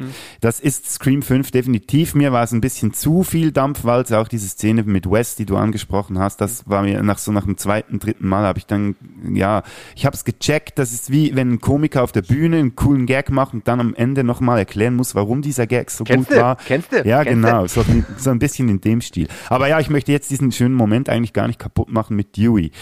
Das war ist auch so genau, als man, äh, wie, als er sich umdreht dort vor dem Lift, in dieser Sekunde wusste ich, scheiße, jetzt geht er Ja. drauf. Ich habe es ja. schon im Trailer ein bisschen vermutet, wenn man ihn da sieht, wie er die, die Patronenhülsen auf den Boden fallen lässt und die Knarre neu lädt, da habe ich schon gedacht, uh, das wäre jetzt so eine, so eine Szene wahrscheinlich dann im Film, wenn er drauf oder könnte er draufgehen und dann war es tatsächlich so. Und obschon ich es vorausgesehen habe, es war nicht so von wegen, ach komm, leck mich doch. Es war wirklich so, oh nein, jetzt passiert es wirklich. Nein, nein, nein, ihr macht das nicht. Ihr macht das wirklich nicht wirklich. Und dann, doch, sie machen es tatsächlich. Ich hatte ja immer noch so ein bisschen Hoffnung, Ja, weil einer der Running Gags der ersten Teile war halt, dass Yui immer abgeschlachtet wird. Und jedes Mal, man glaubt, er ist tot, aber jedes Mal, ah, das hat jemand überlebt und dann wird er in den Krankenwagen gebracht, ja. Ähm, ist auch sehr äh, erstaunlich, dass er Wunder, sich Wunder heilen kann, weil, glaube ich, in Teil 2 humpelt er, in ja. Teil 3 nicht Teil, mehr oder doch, so, in ne? Teil 3 auch immer noch und dann in äh, Teil 4 nicht mehr und in Teil 5 dann wieder irgendwie. Also Ja. eben, das macht, aber Ja. wie, wie schon gesagt, über Logik müssen wir bei dieser Reihe nicht ja. diskutieren. Deswegen dachte ich mir noch, okay, vielleicht bekommt er einfach jetzt halt nochmal, ne? Und dann kommt da diese echt brutal und garstige Szene, wenn halt eben das zweite Messer dann kommt und dann wird er halt eben wirklich von hinten und von vorne halt wirklich aufgeschlitzt. Und das tat wirklich weh. Also ich habe schon brutalere Szenen gesehen, auch blutigere Szenen und Szenen, die noch expliziter waren, aber weil ich halt eben Dewey jetzt seit 96 kenne und für mich das so ein kleiner Freund geworden ist innerhalb des Horror-Franchises, tat das ja wirklich weh. Und das, ich war wirklich traurig. Also ich war im Kino und da so, nicht weinen, nicht weinen. Aber es, es tut weh. Also als Fan tat mir das wirklich weh, weil Dewey auch im, immer der war, das war so der arme Tor, weißt du, der hat es halt immer auf die Fresse bekommen. Der war immer für die anderen da, aber er hatte irgendwie nie Erfolg. Also mit Geld, das hat ja nie so richtig funktioniert. Ich meine, er war ja auch im Wahnleben mit Courtney Cox zusammen, was, was übrigens lustig ist, ähm, jedes Mal, wenn sie im Scream-Franchise zusammen waren, waren sie eigentlich getrennt und umgekehrt. Das ja, genau, ja, das habe ich auch, ja, genau, im Nachhinein noch mitbekommen. Ja, das ist witzig. Und weißt du, Sydney, also ich meine letztlich Sydney, Gale und Dewey haben viel abbekommen, aber keiner hat so viel abbekommen wie Dewey. Ja, dem Ne? hätte man so ein versöhnliches Ende eigentlich irgendwie gönnen oder hätte man ihm gegönnt. Und das muss ich jetzt dem fünften Teil wirklich lassen. Der sagt so, nein, vergesst es. Wir sind, wir, wir lassen diesen armen Kerl jetzt noch so richtig äh, auf eine grausige Art und Weise einfach draufgehen. Das Und vor allem- schmerzt, ja. Ja, und, und vor allem, sie gönnen den Fans und den Figuren noch nicht mal, dass sie sich vor seinem Ableben nochmal wiedersehen. Genau, stimmt. Ja, das kommt ja, noch dazu, ja. Also Gail sieht ja zwar noch, das ist noch so eine witzige Wiedersehenssequenz, eine kurze, aber eben Sydney und äh, Dewey, die sehen sich nicht mehr im fünften Teil, genau. Ja. nee, das, das ist wirklich so eine, das ist eine Szene, die hat wirklich Wirkung. Oder wie man auf gut Deutsch sagen würde, Impact. Oder Sie auf Neudeutsch. Sogar, ja, sie hat sogar für mich besser gewirkt als der Tod von Randy. Weil der Tod von Randy, der war, der kam so plötzlich. Ja. Ne? Also wir erinnern uns, er steht an diesem Van und plötzlich geht der Van auf, zack, reingezogen, zack, zack, zack, tot. Ähm, aber bei Dewey, weil der, weil wir halt mit Dewey auch jetzt mehr durchgemacht haben, also wir, das ist jetzt übertrieben, aber wir haben, wir haben ihn schon so oft gesehen, wie, wie er Sachen durchgemacht hat. Und wie du schon sagtest, man hätte ihm eigentlich so ein, ja, so einen Ritt in den Sonnenuntergang gewünscht, ja. Oder, ey, Dewey, was ist das? Ja, ist mein Lottoschein. Du hast gewonnen. Wow, okay, ab nach Acapulco. Ähm, aber nee, er stirbt halt wirklich mittellos, mit gebrochenem Herzen und bestialisch alleine in einem Krankenhausflur. Das ist halt wirklich hart. Ja, das, By the way, haben wir schon erwähnt, wo, warum ist dieses Krankenhaus eigentlich leer? Ja, das kommt mir irgendwie bekannt vor. Es war, Ja. glaube ich, nicht bei diesem. Ja, eben wie gesagt, ja, da könnte man jetzt auch wieder drauf rumreiten. Machen wir jetzt nicht. Eigentlich würde ich am liebsten jetzt diesen Film so abschließen, weil das so ein bisschen versöhnlich ist. Aber ich bin ja ein Spielverderber, wie ihr vielleicht schon alle wisst, und ich muss jetzt trotzdem noch. Wir verabschieden uns von Dewey. Wir haben äh, die beiden anderen Charaktere, also eben Sydney, die wiederkommt, die da deutlich weniger Screentime hat oder Screamtime, hahaha. Äh, Gail Weathers, die auch wieder auftaucht. Aber eigentlich ist es ja so eine Staffelübergabe, die spürt man durch den ganzen Film. Man, man merkt ja, diese ähnlich wie das bei Ghostbusters Afterlife auch der Fall war oder auch bei den Star Wars Sequels. Ähm, die alten sind zwar noch so im Hintergrund dabei, aber übergeben eigentlich an eine neue Garde. Und da ist ein weiteres Problem mit diesem Film. Ich kann einfach überhaupt nicht connecten mit diesen neuen Figuren. Ich weiß, Jenna Ortega ist eine verdammt gute Schauspielerin.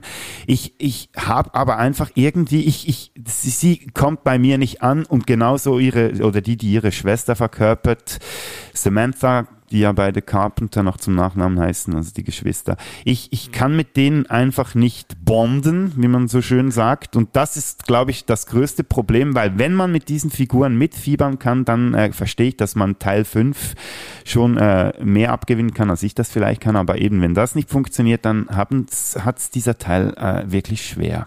Äh, bonden weiß ich jetzt nicht. Also ich bin immer noch Team Sydney, das ist klar. Ähm, aber ich fand sie, die Figuren, wie gesagt, ich fand die funktionieren für mich. Ähm, ich finde es schön, dass es diesmal zwei Final Girls gibt und dass es Geschwister sind. Ähm, wie ich schon sagte, der Anfang von Scream 5 hat mich echt komplett überrascht. Ähm, natürlich kann man jetzt auch sagen, ist es jetzt so elegant gelöst, dass die eine, die ähm, äh, Samantha irgendwie halt äh, Billy Loomis Tochter ist was natürlich dann auch so ein bisschen soapy ist. Andererseits, ja. Slasher sind nicht, sind nicht, dafür bekannt, dass sie eine wirklich intelligente Geschichte erzählen, seien wir ehrlich. Da finde ich, passt das ganz gut rein. Ähm, ich glaube, es ist offensichtlich, dass ich vor allem ankreide, warum ist es die Tochter von Billy Loomis? Stu wäre doch auch ein möglicher Kandidat gewesen. Ja, also, ja, ne? Ja, hätte, also, sowieso finde ich, dass, dass, dass, dass, ich sowieso finde ich, dass Stu sehr, sehr ja, wie soll ich sagen? Stiefmütterlich behandelt wird. Ja, genau. Wobei ich es schön finde, dass im fünften Teil eine der ersten Fragen ist so, äh, oder eine der ersten Fehler, die sie macht, dass sie Stu vergisst. Ne? Und deswegen halt äh, dann äh, angegriffen wird. Ja, das ist wahrscheinlich aber auch eine Reaktion darauf, dass sie, dass man gemerkt hat, ja, die Fans haben sich beklagt, dass der Stu immer so neben, neben runterfällt und vielleicht, ja, ja. deshalb eingebaut wurde. Aber ja, fair enough, also es hat funktioniert auf jeden Fall, ja. Ja. Also ich kann da auch verstehen, wenn man sagt, nee, ich kann mit denen nichts anfangen, weil, Bruder, sei mir ehrlich, wir sind halt jetzt auch mal in einem Alter, wo man einfach sagen, ich meine, ich habe schon graue Haare mittlerweile, ja, das ist wahr. Ähm, und dann kann man vielleicht nicht so schnell und nicht so einfach connecten mit so jungen Leuten. Ähm, aber gestört hat es mich nicht und ich glaube, es ist auch wirklich wichtig, denn Unpopular Opinion. Ich mag Halloween Ends sehr gerne, aber ich glaube, es wird Scream nicht gut tun, wenn äh, Neve Campbell und Courtney Cox mit Mitte 80 noch von einem Ghostface weglaufen. ich weiß nicht, ob es das Alter ist. Also ich, ich, für mich ist auch einfach eben diese Sam, die, also die Schauspielerin, ich weiß ihren Namen nicht mal mehr. Du, ähm, Melissa Barrera. Vielen Dank. Ich wusste, du wirst mich da aus der Scheiße rausziehen.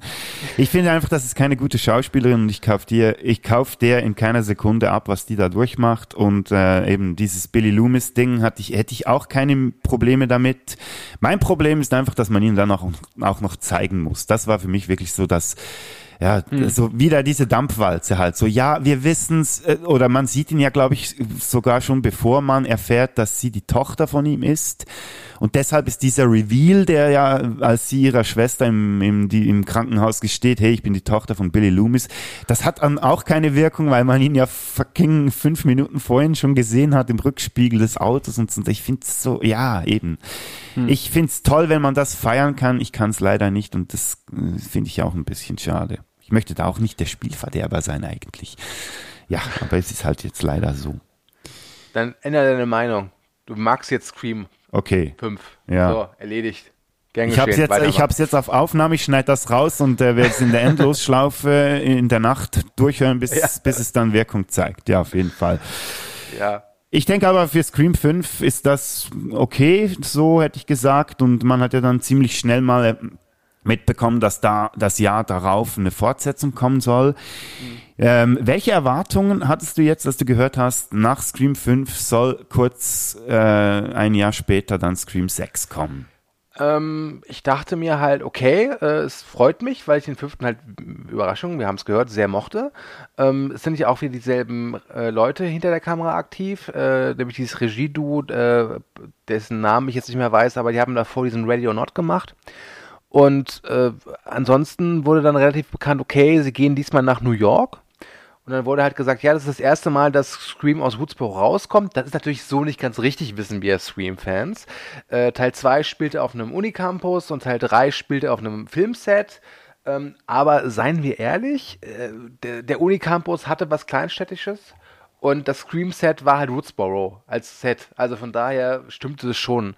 Ähm, ich hatte so ein bisschen Sorge, weil es im Freitag den 13. Franchise ja diesen ominösen Jason Takes Manhattan gibt, Mhm. wo halt eben Jason Foyce nach Manhattan geht. Ja, also Jason, der irgendwie 90 Prozent auf dem Boot spielt, ja. Genau, genau, genau. Und dachte mir so, okay, und das, das Marketing hat ja wirklich New York auch sehr weit äh, hinausgehoben, immer gesagt, ja, hier New York. Und ähm, ich finde das neue Setting toll. Ich finde, sie machen viel draus. Aber man hätte nicht sagen müssen, das ist New York, denn es könnte jede x-beliebige amerikanische Großstadt sein. Aber insgesamt haben sie es gut gemacht, aber das ist jetzt nicht die Antwort auf deine Frage. Ähm, ja, ich habe mich sehr auf Scream 6 gefreut. Right, quiet on the set. Camera speed. Sound production, take one. Hello. Let's play a game. You know you're like the 10th guy to try this, right? It never works out for the dipshit in the mask. Maybe. But there's never been one like me, Gail.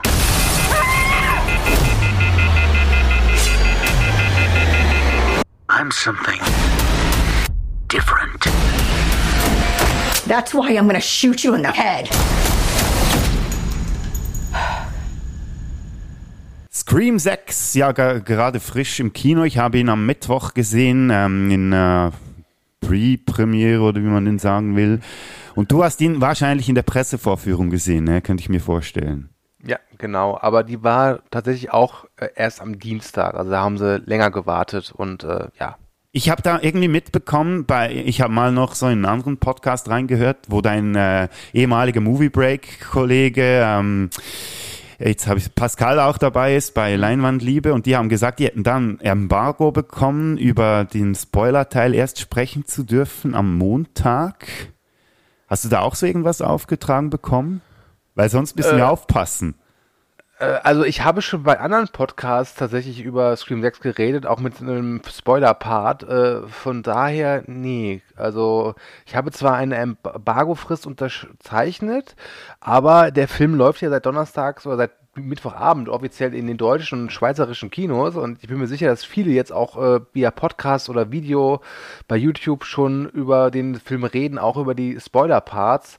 Von daher äh, können wir das gerne machen. Ja, ich Also, finde auch. Ja, wir werden es auch kennzeichnen. Also für alle die, ich glaube zwar nicht, dass da irgendjemand zuhört, der den Film noch nicht gesehen hat oder den So was auf der Killer in Teil, Teil 6 ist Bigfoot, jetzt haben wir es gesagt. ja, das würde wenigstens mal so von der Größe her würde das passen. oder Chewbacca war das bei, das war bei euch, ja, im, äh, ja, im ja. äh, Telestammtisch-Podcast. Ja, wenn ihr wissen wollt, was ich meine, müsst ihr da unbedingt reinhören. Wir verlinken euch den Podcast auch in die Shownotes. Aber darum soll es jetzt nicht gehen. Wie gesagt, wir sprechen jetzt zuerst mal ähm, spoilerfrei über diesen Film. Und ähm, du hast ihn wahrscheinlich ganz normal gesehen, könnte ich mir vorstellen, weil bei mir war der in 3D. Äh, tatsächlich habe ich ihn in 2D gesehen und ich habe mich auch wirklich gefragt, warum 3D? Also, James Cameron, wenn du das hier hörst, wenn du wieder schuld bist, dass wir jetzt wieder diese scheiß 3D-Welle neu ertragen müssen, dann hasse ich dich, ganz ehrlich. Und ich habe gesagt, ich habe nicht viel übrig, dieses Wort inflationär zu benutzen, dieses Wort Hass, aber ganz ehrlich, ich will nicht schon wieder drei Jahre lang, nur weil ein Regisseur es hinbekommt, gute 3D-Filme zu machen, also technisch gesehen, mir wieder konvertiertes 3D anzuschauen.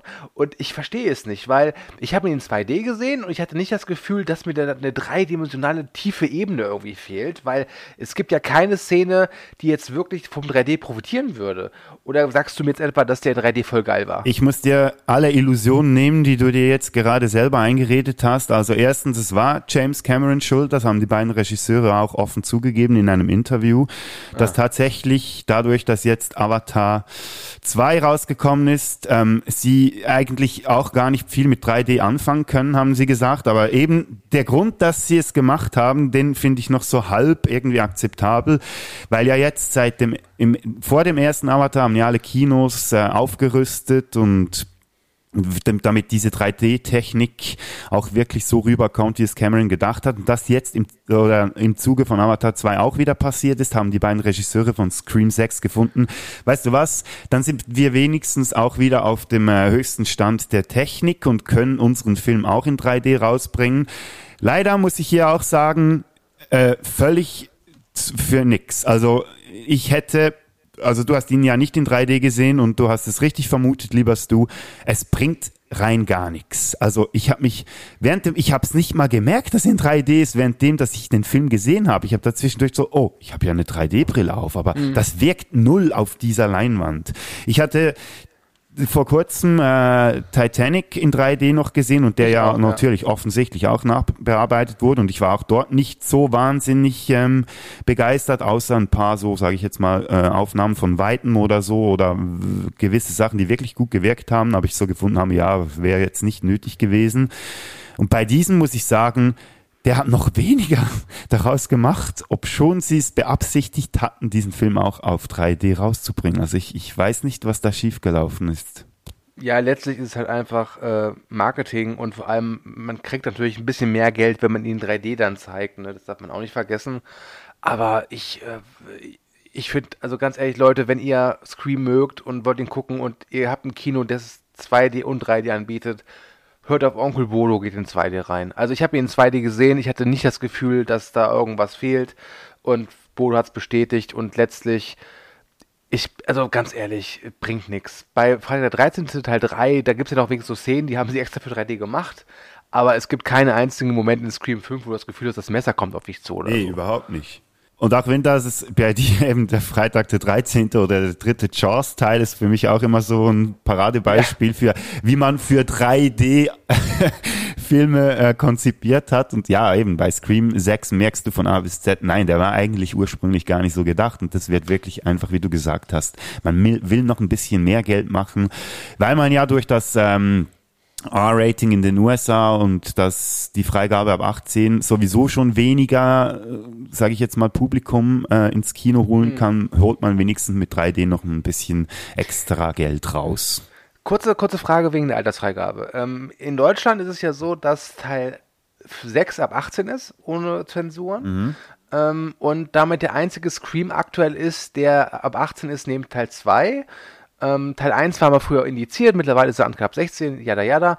Wie ist es bei euch in der Schweiz eigentlich? Hab, ich weiß gar nicht, wie bei euch die Altersfreigaben aussehen. Also wir hatten oder wir haben diese Freigaben, das oder nein, wir hatten, weil es hat sich geändert. Früher war es so, dass du immer so zwei hattest eine äh, Alter, ein Alter, wo du alleine gehen durftest und dann äh, wie ein, äh, noch ein zweites Alter, wo du in Begleitung Erwachsener reingehen durftest.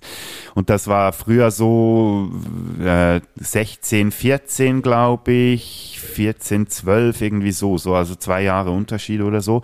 Mittlerweile glaube ich aber auch, dass es genau, dass es einfach nur ein Alter gibt, also äh, Scream 6, um auf deine Frage zurückzukommen, ist bei uns oder auf meinem Kinoticket auf jeden Fall stand auch Freigabe ab 18 Jahren. Also da gibt es auch keine Abstufung, ob man da jetzt noch in Begleitung von Erwachsenen reingehen kann oder so. Weil was ich halt finde, der fünfte Teil ist bei uns ab 16 ungekürzt.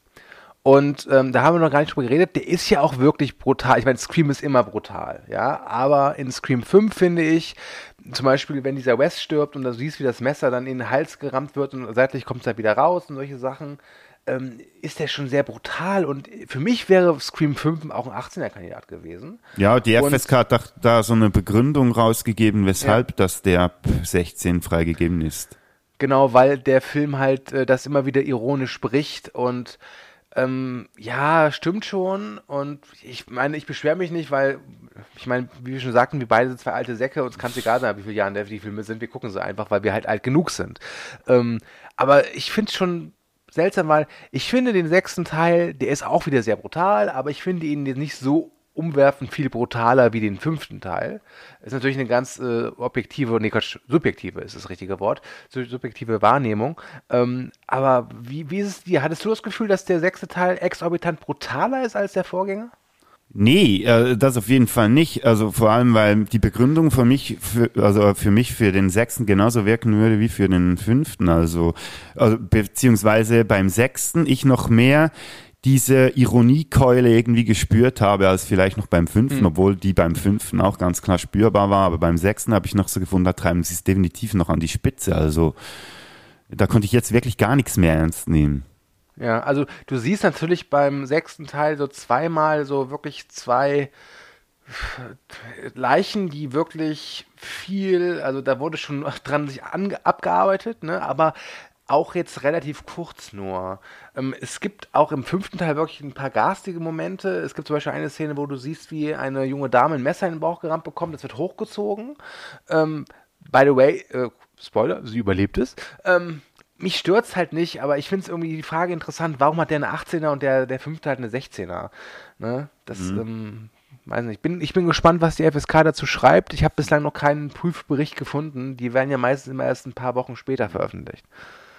Ja, das können wir dann im Nachhinein vielleicht mal noch besprechen, wenn wenn es dann nötig ist. Aber ja, nee, also das kann ich auch nicht verstehen.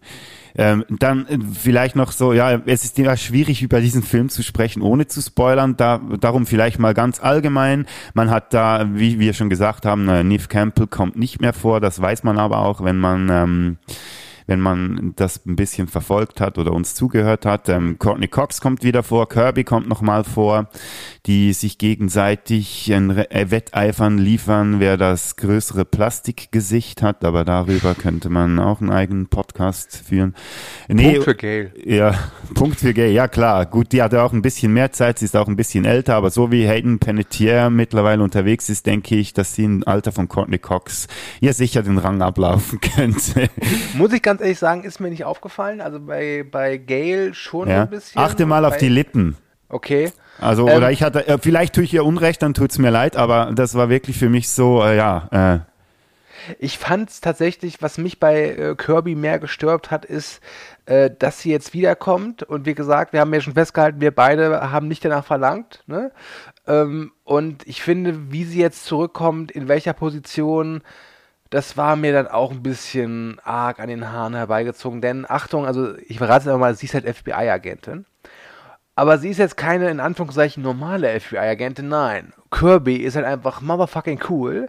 Deswegen tritt sie da irgendwie mit Lederjacke auf. Ja. Und zeigt gleich in der ersten Szene, dass sie halt eben, ne, sie ist halt ein richtig har hartes Stück, ne? Und äh, es, ah, nee, hat bei mir nicht funktioniert. nee, das ist eben genau das, was ich meine, so die Ironie, die da einfach überall durchdrückt und ich frage mich, haben sie es wirklich in aller Hinsicht absichtlich gemacht oder eben, das würde dann heißen, dass auch so wie, wie sie Kirby da darstellen, habe ich auch so gedacht, hey Mann, Cosplay, wie sich irgendwie ein Zehnjähriger oder eine Zehnjährige, eine FBI-Agentin vorstellen ja. würde, die irgendwie nur irgendwelche alten Seri Serien gesehen hat, wo FBI-Agenten vorkommen. Also es war wirklich so, ich dachte, nee, das ist jetzt nicht euer Ernst. Oder sie haben es wirklich ähm, absichtlich gemacht, dann muss ich sagen, okay, dann könnte es noch funktionieren, aber eben für mich dann wieder diese Vielleicht als kleine Dampfwalze. Rache. Als Rache, weil sich ja anscheinend die Hayden Panettiere so ein bisschen selbst ins äh, Gespräch gebracht hat. Vielleicht deswegen. Du spielst Ah. das jetzt so, wie wir es haben wollen. Kann auch sein. Also, ja, okay, ja, das könnte natürlich auch sein.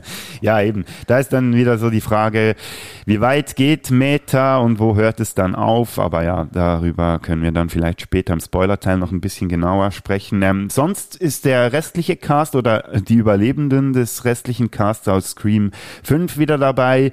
Ich habe schon gesagt, Sam und Tara, mit denen ich nicht wirklich connecten kann, genauso wie der Rest, Mindy, Chad, dann äh, haben wir noch ein paar neue Charaktere. Wie, wie hieß die Mitbewohnerin äh, da, die immer Sex hat mit verschiedenen Typen? Holly, Amber. Amber. Nein, Amber war doch im Amber- letzten Teil, im 5.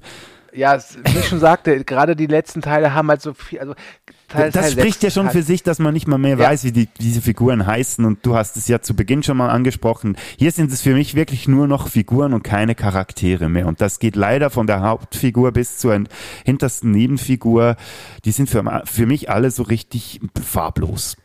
Also tatsächlich, Teil 6 hat die besten Figuren, nenn ich's mal.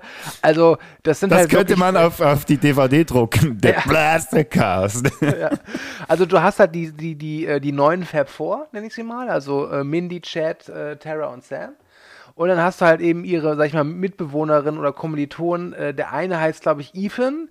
Ähm, das ist der Typ, der, der Darsteller ist Jack Champion, der, der spielte diesen äh, Menschensohn von äh, diesen Navis in Avatar 2 tatsächlich. Ist das da Ähm, der, der, das Babyface? Der Kollege Genau, von Chat, ja? Genau, dieser, äh, genau, dieser Lockenkopf, Ja, meine ich. nichts gegen Äußerlichkeiten. Ich konnte ihn, mir ihn einfach nicht merken und ich habe einfach so dieses Babyface noch in Erinnerung. Ja, Ja, also wirklich, das ist halt, das sind halt, äh, wie du schon sagtest, das sind keine Charaktere, sondern Figuren und du kannst ja nicht mal die Namen merken, sondern du merkst einfach nur Lockenkopf, äh, die, die Sex positiv und das Beef, Beefcake, Mr. Mr. Äh, Sixpack. Genau, ja. So merkst du die halt. Aber du kannst, du weißt nicht mehr ihre Namen. Die Namen sind auch eigentlich ziemlich Wurst. Und ähm, ja, da kommen wir im Spoiler-Part zu. Ähm, denn ich kann auch sagen, ich hatte mit Scream 6 meine Probleme, aber ich wiederhole es, es gibt für mich keinen schlechten Scream-Film und auch der sechste ist halt gut. Der ist, wie ich finde, deutlich schwächer als der fünfte. Ich würde ihn aber tatsächlich bei mir im Ranking ansiedeln, ich glaube knapp vom vierten Teil. Also Teil 1 ungebrochen, dann kommt Teil 2, dann Teil 5. Ich glaube, mittlerweile würde ich sagen, dann Teil. Oh, schwer. Kommt Teil 3 erst oder Teil 6? Naja, aber ungefähr so in der Richtung. Ja, ich kann es dir sagen, bei mir ist es tatsächlich in absteigender Reihenfolge, wie die Filme erschienen sind. Mittlerweile, muss ich sagen. Ich weiß nicht, ob es daran liegt, dass ich jetzt natürlich auch an, alle chronologisch nochmal hintereinander geschaut habe, aber ja, ich konnte Teil 6 wirklich nicht viel abgewinnen, muss ich ehrlich zugeben, ohne jetzt groß auf Spoiler einzugehen oder so. Aber ja, es ist für mich tatsächlich der schwächste Teil. Leider, ich hätte den gern gemocht und äh, lustigerweise hat er mir genau das geboten, was ich erwartet habe, dass er mir einfach egal ist. Weil er eben, er hat mich nicht mal enttäuscht. D- Was ja auch eine Qualität ist, wenn man von Filmen enttäuscht wird, die bleiben einem wenigstens in Erinnerung. Aber ich denke, Scream 6 wird so in, zwei, drei Wochen wird er bei mir wahrscheinlich ganz aus dem Gedächtnis verschwunden sein. Das könnte aber auch einfach nur in deinem horrenden Alter liegen. Oder meinem übermäßigen Alkoholkonsum. Nein. Okay, Stu, ich denke, wir haben da eine kleine Zwischenbilanz gezogen. Wer den Film also noch schauen will, nachdem dass ich ihn so verhunzt habe, Stu ist da ein bisschen gnädiger, geht ihn schauen, viel Spaß und kommt dann zurück für den Teil, den wir jetzt noch aufgespart haben, nämlich den Spoiler-Teil. Bereit? Hierfür? Niemals. Ja, was mir bei diesem Film fehlt, wir haben es vorhin schon gesagt, was die Metaebenen bei den anderen Teilen angeht, funktioniert für mich relativ gut, obwohl es beim vierten Teil, ja, die behaupten ein Reboot oder Rem Remake zu sein, was der Film an sich gar nicht ist, aber eben auch doch mit diesen, ähm, diesen Klischees spielt.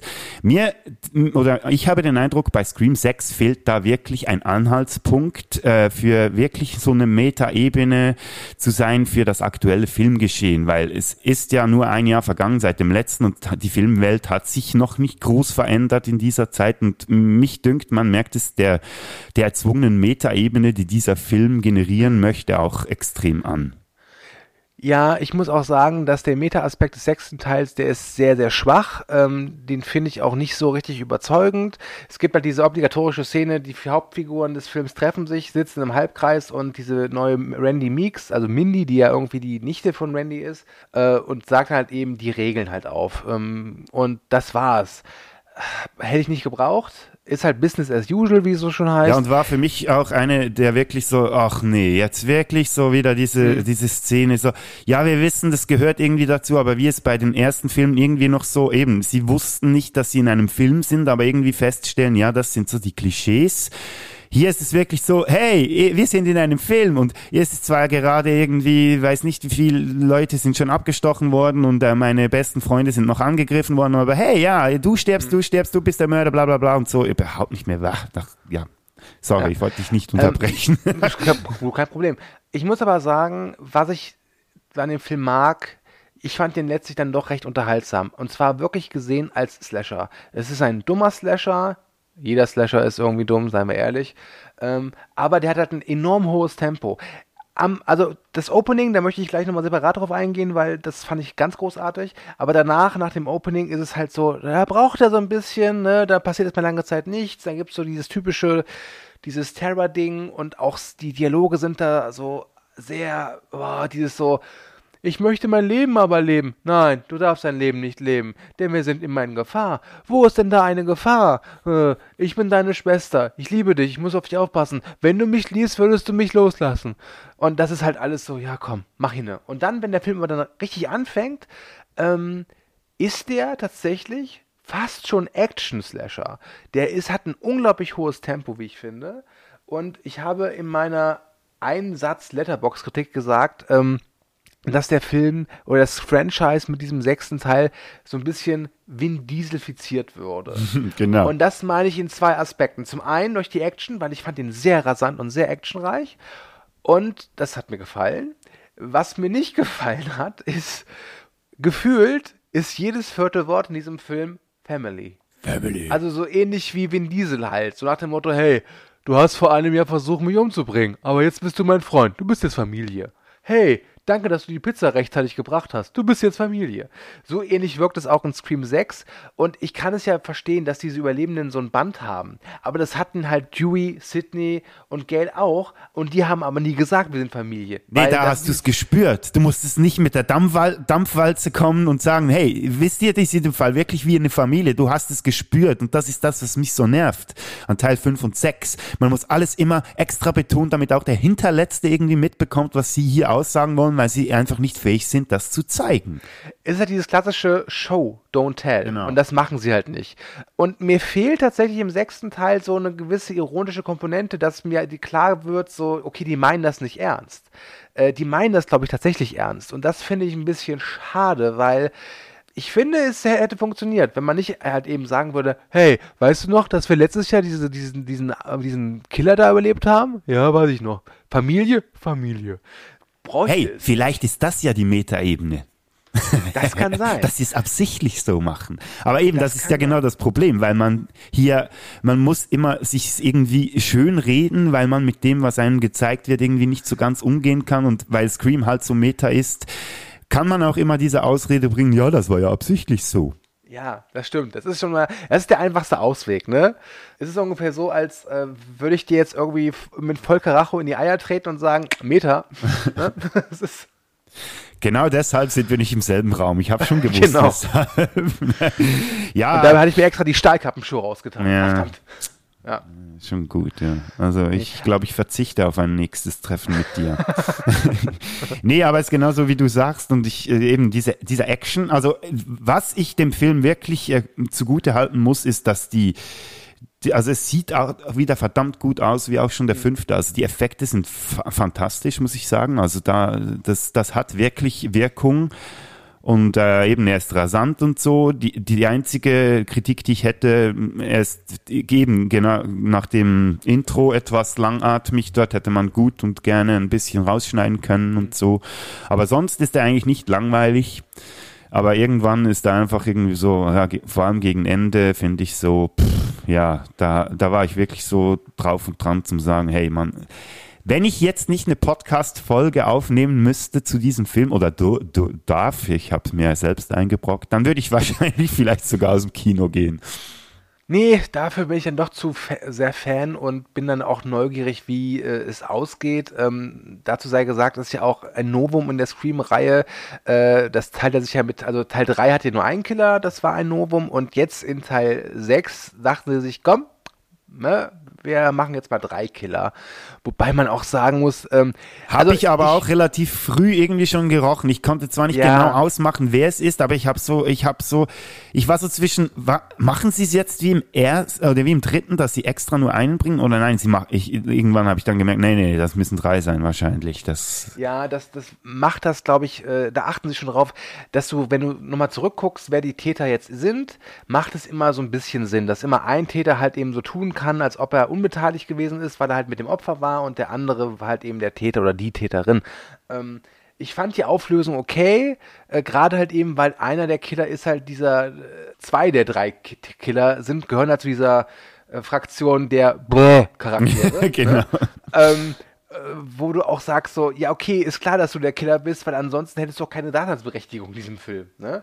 Ähm, der dritte Killer hingegen, und äh, Achtung, nochmal final, Spoilerwarnung, der dritte Täter ist halt dieser Cop, dieser alte Cop, das macht für mich in der Hinsicht Sinn, weil so ein paar Sachen kann man sich sonst nicht richtig erklären. Zum Beispiel, wie kann es Ghostface schaffen, dass er in eine geschlossene Tür kommt? Und äh, das macht in der Hinsicht halt Sinn, weil du einfach sagen kannst, so, ja, ne, als Cop kann man da, hat man vielleicht so ein paar äh, Sachen, die man, die man weiß. Zum Beispiel, wie kommt man an Beweismaterial? Das ist ja auch immer so, dass der Killer am Tatort immer eine alte Maske der alten Morde zurücklässt. Und als Cop, glaube ich, natürlich, wenn man genau darüber nachdenkt, ist das auch schwachsinnig, aber in der Logik des Scream-Franchise, finde ich, ergibt das Sinn. Ist das machbar? Und vor allem äh, ist er im Gegensatz zu seinen zwei Kindern ja ein bisschen bulliger. Und es gibt ja durchaus Szenen, wo es schon wahnsinnig ist, wie krass dieser Ghostface da Engagement zeigt. Also wenn die da äh, die Tür versperren mit einer Kommode und er gibt einfach nicht auf und er rammt immer weiter und das macht für den Kopf, finde ich, dann macht das schon mehr Sinn. Dementsprechend, es ist nicht meine liebste Auflösung, aber ich habe schon gesagt, die Auflösung, ich fiebere der immer entgegen, aber es ist nicht so für mich immer das ganz große Highlight beim Scream-Franchise. Ich war damit zufrieden, ich fand es okay. Ich mochte das Finale irgendwie ganz gerne, vor allem wenn halt eben äh, Sam und Tara dann eben mal richtig sagen, okay, wisst ihr was, jetzt sind wir mal dran, jetzt gehen wir mal, äh, jetzt machen wir auf Psychokiller. Hat mir gefallen. Aber wir müssen über das Opening reden. Ja. Darf ich noch ganz kurz noch Nein. was? Okay.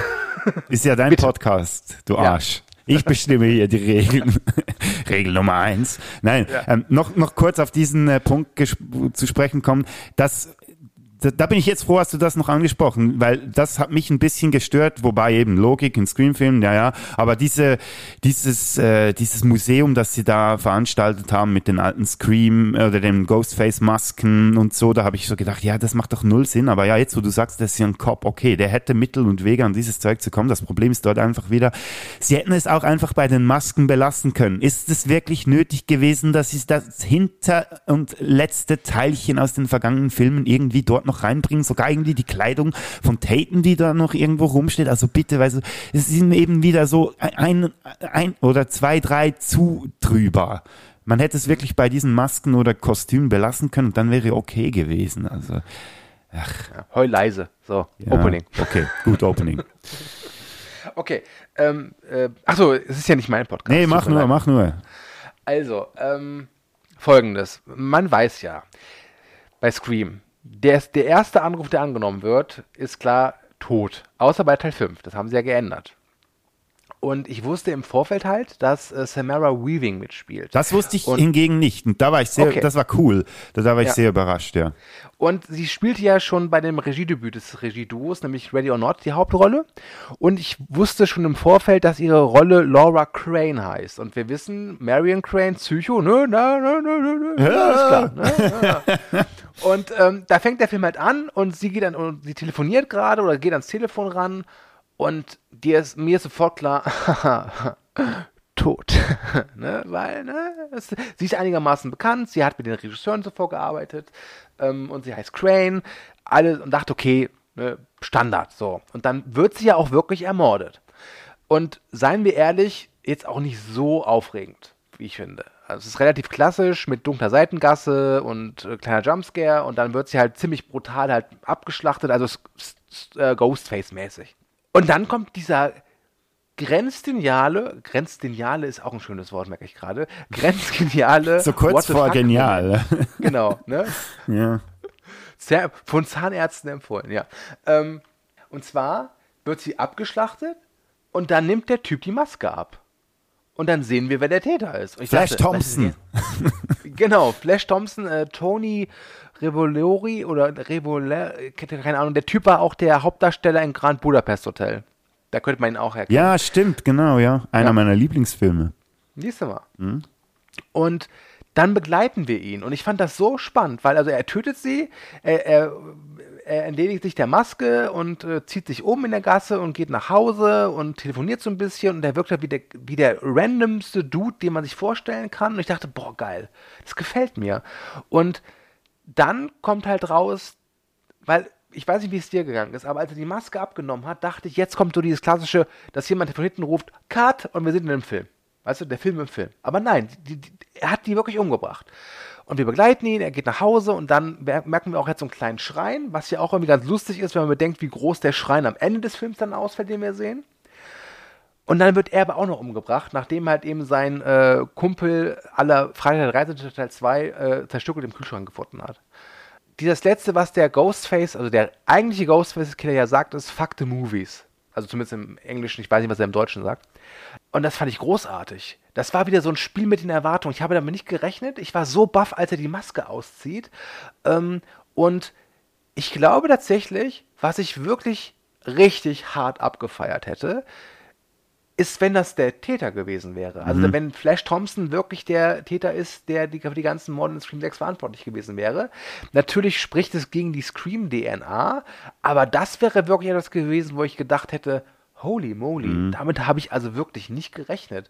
Ich bin mit dem Opening sehr glücklich. Es war, wie gesagt, ein What the fuck-Moment. Ich fand diese ganzen ersten 10, 12 Minuten großartig, vielleicht mit das Beste im gesamten Film und für mich wahrscheinlich auch eines der besten Openings der gesamten Screen-Historie, neben Teil 1 und Teil 2 natürlich.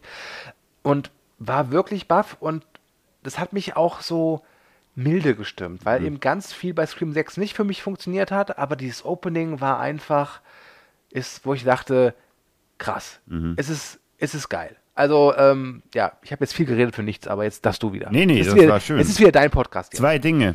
Ähm, erstens, ich hatte im Vorfeld, habe ich mir so überlegt, was könnte jetzt in diesem Teil äh, passieren, eben im Zuge dessen, dass es äh, innerhalb von einem Jahr schon der, ein weiterer Scream-Film ist, da, wo ich gedacht habe, ja, sie können ja nicht, nicht einfach wieder dasselbe machen mit, ja, Who Done It und am Schluss sind es irgendwelche Figuren, die man im ganzen Film immer wieder gesehen hat. Was wären so äh, andere Wendungen, die sie vielleicht einbauen, um diesen Film spannend zu machen? Und da war der erste Punkt, war, ja, war, vielleicht ist Neve Campbell trotzdem dabei und entpuppt sich am Ende vielleicht noch als Killerin oder so.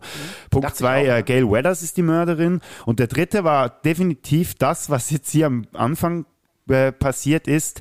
Vielleicht zeigen sie von Anfang an, wer der Mörder ist und dann bauen sie dadurch Spannung auf, dass man zwar den ganzen Film hindurch weiß, wer der Mörder ist, aber es trotzdem also wie, wie soll ich sagen, der Film trotzdem spannend ist und ähm, daraus na, und dann was macht. Äh, wie du schon gesagt hast, das ist ja nicht der Fall und ich weiß genau, was das Problem ist, weil wenn man das so hätte machen wollen, dann müsste man wirklich fähig sein, äh, da Spannung in ein Drehbuch äh, reinzuschreiben, dass dann, dass das dann auch funktionieren würde und ich bin mir fast zu 100% sicher, dass die Drehbuchautoren vielleicht mit dem Gedanken mal gespielt haben und es deswegen auch an den Anfang des Filmes eingebaut haben, aber dann gemerkt haben, nee, wir sind nicht fähig, daraus dann eine spannende Geschichte zu machen und es dann haben sein lassen. Das ist so mein Eindruck. Aber sonst Ja. muss ich dir wirklich recht geben, das war cool am Anfang. Obwohl ich ab dem Punkt, wo man dann den Killer oder sieht man den Killer, nachdem er die Samara Weaving abgemurkst hat, ja so in der totalen. Und dann habe ich gedacht, okay, jetzt ist wahrscheinlich der Moment, wo er die Maske abnimmt. Dann passiert es. Das war so, ah ja, okay, sie machen es jetzt wirklich so. Aber dann war dann ziemlich schnell klar, ja, nein, es wird wieder diese klassische Whodunit-Geschichte, die dann am Schluss von Ja. mir aus gesehen auch so semi-befriedigend aufgelöst wird. Hm, ja. Was ich auch noch schade finde, ist, ähm, Gail ist ja wieder mit dabei und äh, sie wird ja auch angegriffen, also das ist ja auch ein Tra- Trailer. Ähm, übrigens, ich finde es ganz schön, dass der einer der wenigen Trailer der neuen, neueren Zeit ist, von Scream 6, der so geschnitten ist, dass du nicht darauf kommst, in welcher Reihenfolge was passiert. Denn ich dachte eigentlich, dass der Scream-Anfang vielleicht so anfängt mit dieser U-Bahn-Sequenz, die aber eigentlich viel, viel später erst im Film vorkommt. Ähm, jedenfalls bekommt ja auch Gail einen Anruf und Besuch von dem Killer. Ähm, und sie überlebt, wird aber halt schwer verletzt und ich fand es nicht, also ich fand es störend irgendwie. Ich glaube, ich hätte es gut gefunden, wenn sie auch stirbt, einfach weil das nochmal klarer macht, wir haben hier einen Generationswechsel, weil Neve Campbell oder Sydney ist ja nicht dabei. Es wird so halt dieser typische Satz so, oh, wie geht es Sydney? Ja, sie, Ja. Hat, sie hat sich mit ihrer Familie so, hätte ich nicht gebraucht, lass es einfach raus, Ja, gut ist. genau. Ne? Ähm, aber Gail Weathers gebührt der geilste Moment im gesamten Film. Ich würde sogar so weit gehen, das ist, glaube ich, aktuell in den Top 5 meiner liebsten Scream-Momente des Franchises. Wenn sie nämlich einfach den Killer auflegt und ihn zurückruft. Großartig. Ah ja, das stimmt, das, Das war toll. cool, ja. Das ist eine coole Szene und eben die Kills an sich, also äh, sind ja auch äh, relativ, sage ich jetzt mal, erinnerungswürdig. Also okay, vielleicht habe ich übertrieben. Ich werde mich wahrscheinlich noch an gewisse Dinge von diesem Film erinnern, auch in zwei, drei Wochen noch. Ähm, wa was ich auch cool fand, war dieses, diese Szene, wo die, der Love Interest von Mindy da von der Leiter fällt, wenn sie da zwischen den Häusern hin, hin und her krabbeln und dann mit dem Gesicht auf der Mülltonne aufschlägt und dann siehst du ja das Gesicht, wie das entstellt wurde. Boah, das war auch sehr schön. Also schön, ja, du weißt, was ich meine. Jetzt bin ich gerade froh, dass ich mit dir nicht in einem Raum bin. Ich kann ich mir vorstellen. Und äh, welche Szene ich auch geil fand, man sieht ja zum ersten Mal, also außer jetzt in diesem äh, super Meta-Intro von Scream 4, die Killer beide gleichzeitig und als sie dort ähm, gleichzeitig so diesen, ähm, ja, wie sagt man den? Wischmove. Ja, diesen, genau, das Messer mit, der, mit dem Handschuh so in die, in die Hand nehmen und dann so wegwischen, genau zeitgleich und so. Das fand ich auch eine geile Szene. Dort habe ich gefunden. Nee, ja. Ich muss sagen, die, ich habe nie verstanden, warum dieser Wischmove so ikonisch geworden ist. Das wird im ersten Teil so mehr aus, so nebenbei halt gemacht, aber weiß nicht. Also das, das, das war mir zu viel tatsächlich. Das hat mich nicht gestört, aber äh, eher kalt gelassen. Okay. Ähm, ich muss ja sagen, bei der Leiterszene, die ich ja auch äh, durchaus spannend finde, fand ich es überraschend, weil ich dachte eigentlich, weil diese, dieses Love Interest, die ja übrigens auch zu den vielen Bläh Charakteren gehört. Ja, klar, ja, auf ähm, jeden Fall. Ja. Ich dachte ja irgendwie, die stürzt sich von der Leiter, weil die wurde ja vorher wirklich der Bauch aufgeschnitten, dass jetzt gleich einfach nur durch diese, äh, durch dieses Gerüttel an der Leiter die Gedärme rausfliegen. Das war so meine Theorie. Ähm, Und jetzt bin ich wieder froh, dass wir nicht im selben Raum sind. ja, ja. Übrigens, was ich auch noch ganz interessant fand und auch überraschend, ähm, Sam hat ja auch so ein Love Interest. Das ist dieser Sixpack-Junge, der hier gegenüber wohnt. Ja. Und da ist ja auch lange Zeit so, das ist ja immer ganz vorne mit dabei, wenn es darum geht, so ist er vielleicht der Killer. Und ich fand es überraschend, am Finale wird er weggeschickt nach dem Motto, wir können niemanden trauen, bitte geh. Und dann geht er auch. So, und dann kommt er halt am Ende zurück, weil die Polizei gerufen hat. Und er ist wirklich nicht der Killer. Und der hat sich sogar vernünftig verhalten. Ich meine, er, er hat nicht versucht, einen Helden zu spielen, stattdessen hat er einfach die Polizei gerufen. Das nenne ich mal Einsatz. Mhm. Und im nächsten Film kommt dann aus, dass er trotzdem irgendwie noch involviert war in die ganze Ja, Scheiße. natürlich, Äh, muss, Hey. muss. Never trust a boyfriend. Ja, auf jeden Fall, ja. Das war ja die Regel in den ersten Filmen, ja. Wo sie ja im zweiten Film damit gespielt haben, also in Scream 2, wo man ja wirklich zeitweise das Gefühl hätte haben können, dass der Derek der Mörder ist. Und hier hat man das wieder wiederholt eigentlich, weil es genau dasselbe. Ich habe dann auch gedacht an in dieser Szene, wie lange dieser Typ einfach vom vom anderen Gebäude aus durchs Fenster beobachtet, wie diese Killer unterwegs ist in der anderen Wohnung und einfach dort bleibt und nichts macht. Da habe ich auch gedacht, hm, das ist sehr verdächtig, aber das war wahrscheinlich auch so beabsichtigt, dass man ihn da irgendwie äh, als Handlanger des Mörders irgendwie ähm, verdächtigt. Ich fand sowieso diese ganze Apartment-Sequenz sehr schön, weil in Woodsboro, das hat meine Kollegin Theresia beim Teleschampte schon so festgestellt, in Woodsboro hast du halt relativ große Häuser, aber in so einem New Yorker Apartment ist halt wesentlich mehr Platz, äh, weniger Platz meine ich. Und das ist natürlich bei einer Flucht von Ghostface ist das schon eher hinderlich dann. Ja, okay, ja, das haben sie relativ gut umgesetzt. Das ist aber auch wirklich, du hast es auch vorhin schon gesagt, das ist so das einzige Mal, wo man wirklich spürt, vielleicht noch in der U-Bahn natürlich, aber sonst spürt man ja im ganzen Film nicht wirklich, dass das in einer Großstadt spielen soll. Ja, na, finde ich schon. Also ich finde durchaus, wenn die aus, also so Kleinigkeiten, sind halt unterwegs oder so auf dieser und treffen mehrere Leute. In Woodsboro ist, glaube ich, so, ab 18 Uhr wird halt eben der Bürgersteig hochgeklappt. Äh, ne? Ich fand wieder das Großstadt-Setting ganz cool. Man merkt halt nicht unbedingt, dass es New York ist, aber ich hätte auch kein Finale gebraucht, was auf dem Gipfel des Empire State Building spielt. Ne? Oder auf der Freiheitsstatue. genau. Ja, ja, nee, das, nee, also von mir, also an der am Setting habe ich gar nichts auszusetzen. Also das hat für mich funktioniert so. Was für mich dann wieder weniger funktioniert hat, war das Ende, weil ähm, Spoiler, wir haben gar nichts irgendwie. Gut, ich muss sagen, ich, der ja mit den Charakteren oder eben, man darf es ja gar nicht so nennen, mit den Figuren gar nicht mitfiebern konnte. Für mich wäre es wenigstens eine Befriedigung gewesen, wenn wenigstens einer dieser neuen möchte gern Fab vor irgendwie gestorben wäre. Aber nein, es überleben alle am Ende und da hat, muss ich dem Film zugute halten, da hat er mir auch den Stinkefinger gezeigt, weil ich das als Befriedigung empfunden habe, aber die, da gefunden hat, leck mich Arschloch, ich lasse jetzt alle extra überleben. Ja, also ich finde Mindy mehr nervig als alles andere mittlerweile. Das ist ja der neue Randy Meeks. Die wird aber, die wird auch zwischen, also die bekommt es auch das Beste in den Bauch drei, vier Mal und überlebt das. Macht aber für mich, das, das macht schon mehr Sinn, weil man sieht ja auch, wie sie da noch gerettet wird und so. Das, es, es ergibt mehr Sinn als jetzt Chat. Weil bei Chat ist es hier so, dass zwei Ghostface die inzwischen haben.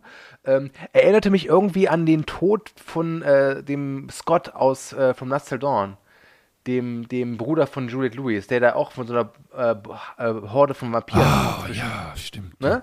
Daran hat mich das so ein bisschen erinnert und ich dachte so, okay, der, ich glaube, der ist wirklich tot, weil es auch nochmal was Tragisches bringt, weil es ist ja so der, der neue Freund von oder äh, von Terra, von Jenna Ortega. Aber nee, er überlebt auch. Und die Frage ist jetzt, versuchen sie wirklich mit jeder Figur einen neuen Dewey zu kreieren? Weil ich glaube, außer Samantha bekommt von den neuen Fab vorher jeder das Messer drei, vier Mal irgendwie reingerammt. Ähm, und na, ich glaube, das muss nicht unbedingt sein. Wobei ich sagen muss, ich sagte ich ja schon mal vor, im Vorfeld, ich mag das Finale durchaus. Ich finde es geil und befriedigend, wenn Terra dann sich das Messer nimmt und diesem äh, Blö-Charakter, der der Killer ist, das Messer halt einfach in den Mund rein und nochmal so, das fand ich schon, ja, ich, ja, ich weiß, ich bin jetzt auch gerade froh, dass ich mit dir nicht in einem Raum bin, ja, sag es ruhig, ähm, Fand ich schön. Also, das ist schön ist das falsch, aber es hatte was. Es, es hat, es, es, es, hat mich befriedigt. Das klingt jetzt auch nicht viel besser.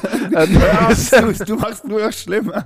Du wirst deinem Namen gerecht. Also, nein. Ja, ich, ich weiß, übrigens, was du meinst. Ich möchte übrigens die Chance kurz nutzen. Ich bin Single. Ah, ja. Ich suche gerade. Ich denke, das war jetzt die perfekte Art und Weise, wie du dich auf einer Dating-Plattform ja. verkaufen könntest. Sind wir natürlich auch, ja. Der Filmsünder-Podcast ist natürlich bekannt dafür, dass wir Leute zusammenbringen. Nee, aber eben, ja, ich weiß, was du meinst. Das sah alles wirklich ganz gut aus. Das gebe ich dem Film wirklich und so. Und ich kann dir da nur beipflichten. Aber eben, es ist mir alles irgendwie so am allerwertesten vorbeigezogen. Das ist traurig. Warum bin ich denn eigentlich hier? Weil ich gehofft habe, dass du mich ein bisschen persönlicher stimmst mit dem Film. Doch, das hast du auch auf eine Art und Weise auch geschafft, lieber Stu, und dafür danke ich dir. Ähm, vielleicht noch, ein klein, wir wissen ja, das wird, wenn dieser Film einigermaßen erfolgreich sein wird, was er wahrscheinlich auch wird, ähm, wird ja. es in also, absehbarer also, Zeit. Kurz, kurz, schon kurz Flug geschissen. Er hat schon einen Rekord aufgestellt. Kein Scream-Film ist so erfolgreich gestartet in der ersten Woche in den USA wie er. Der hat, glaube ich, alleine jetzt in den USA schon 43 Millionen US-Dollar äh, eingespielt. Und ich war gestern am Freitagabend, war ich auch im Kino, nicht für Scream 6, aber ich habe gesehen, wie viele Leute da vor der Tür standen. Und ich glaube tatsächlich, Leute, es wird ein Scream 7 geben. Die Frage ist halt nur, wann. Äh, denn durch Verträge war es ja so möglich, dass sie Jenna Ortega jetzt relativ einfach bekommen haben. Aber nach Wednesday, glaube ich, würde das ein bisschen schwerer werden, die jetzt so schnell wieder zu bekommen. Ja, das könnte gut sein. Und jetzt hast du dir gerade selber die Antwort gegeben, weshalb du hier bist, du, weil wer hätte sonst solche Nerd-Informationen bereit, einfach so äh, auf Abruf außer dir? Das stimmt, das stimmt. Ich, ähm, ich, ich werde auch gerne der bessere Kühne genannt. Oh ja, ich hoffe, der Kühne hört das nicht. ich hoffe sehr, dass das hört. Ja. Liebe, liebe, Grüße nach Mal. Ja, liebe Grüße an den lieben Kühne. Und äh, ich zitiere da dich gerne noch schnell. Ähm, du hast ja mir eine Sprachnachricht geschickt, als du den, diesen Film gesehen hast und gesagt, ja, es ist schön, ich freue mich, mit dir darüber zu sprechen, aber danach ist dann auch wieder gut und ich hätte auch nichts dagegen, wenn es jetzt nicht mehr oder in, innerhalb von einem Jahr einen weiteren Scream-Teil mhm. gibt, sondern jetzt sie sich mal zwei Jahre Zeit lassen würden. Ähm, das kann ich unterschreiben, würde ich auch, äh, damit sie sich wirklich was Neues und Interessantes überlegen können. Aber was denkst du, wohin könnte es denn jetzt überhaupt noch gehen mit dieser Reihe? Oder was wünschst du dir vielleicht besser gesagt? Oh ich glaube, dass sie das Konzept größer, weiter, schneller äh, beibehalten werden, vermutlich. Ähm, ich weiß nicht, wer die Regie übernimmt, weil die Regisseure von 5 und 6 ja jetzt am äh, Remake von Die Klapperschlange wohl arbeiten. Von daher könnte es spannend werden. Ich glaube auch, dass wir in zwei, drei Jahren einen neuen, einen Scream 7 bekommen. Ich nehme an, mit einer neuen Regie. Und vom Setting her, boah, das ist echt schwer. Ähm, wenn sie es versuchen, frisch zu halten. Scream in Space. Ja, genau. Ey, Jason X ist unglaublich unterhaltsam. Ja, aber das ist, glaube ich, Jason Voorhees ist schon was anderes als Ghostface. Tatsächlich könnte ich mir vorstellen, dass sie vielleicht sich wagen, ins Ausland zu gehen. Das könnte vielleicht sein. Oder aber, dass sie das New York-Setting beibehalten, denn ich glaube, da gibt es doch durchaus ein paar Ecken von New York, da kann man noch drehen und ein paar Sachen, die New York-typisch oder Großstadt-typisch sind, die man einsetzen könnte. Ähm, letztlich, und das haben alle sechs Scream-Teile gemeinsam, wird es darauf hinauslaufen, dass jemand maskiert ist und Leute abschlachtet und es wird über Filme geredet. Das ist ja letztlich äh, Scream in a Nutshell. Und ich glaube, das werden sie nicht ändern. Äh, stört mich auch nicht, denn ich glaube tatsächlich, die machen es letztlich ganz gut. Also, sie werden nicht so viel wagen wie bei Halloween Ends, den ich wie gesagt sehr mag. Ich glaube, ich bin der Einzige auf der Welt. Ja, es ist, sie werden auf Nummer sicher gehen. Das kann man, glaube ich, sagen. Es wird halt, der, der nächste Scream wird der nächste Scream. Das ist, glaube ich, die endgültige Antwort auf deine Frage von meiner Seite aus. Das ist doch ein. Ich bin so intelligent manchmal. Ja, also wirklich, das, die Wortgewandtheit von dir, das Ja. ist wirklich, wirklich fantastisch. Du hast gesagt, es wird sich nicht ändern bei Scream und was sich auch nicht ändern wird, ist die Qualität von den Podcasts, bei denen man dich hören kann. Wie schon gesagt, Telestammtisch, äh, Movie Break oder der Telehorst, wo ja bald eine neue Folge erscheinen soll. Hört da unbedingt mal rein. Ich werde euch all die Podcast-Formate hier gerne verlinken und eigentlich bleibt mir nichts mehr zu sagen, als dir zu danken, lieber Stu, dass du dir da an diesem Samstagnachmittag extra die Zeit genommen hast, mit mir über Scream zu reden. Ich war mir nicht ganz sicher, wie lange das dauern wird. Wir haben da jetzt trotzdem eine stattliche Zeit auf die Uhr gebracht. Ich kann länger. Ja, das weiß ich, dass du länger kannst. Deshalb bist du ja auch hier. Nein, vielen Dank und ich sage jetzt mal so ganz salopp, die einzige Horrorfortsetzung, auf die ich mich aktuell freue, ist, wenn wir uns wieder mal treffen, physisch irgendwo in Deutschland. Das werden wir dann noch definieren. Österreich oder der Schweiz? Ja, mal schauen, ja. Auf jeden Fall freue ich mich darauf und wie schon in Scream 4, lieber Stu, würde ich sagen, gewähre ich dir jetzt noch ein letztes Wort. Himbeersirup. Okay, that's a wrap.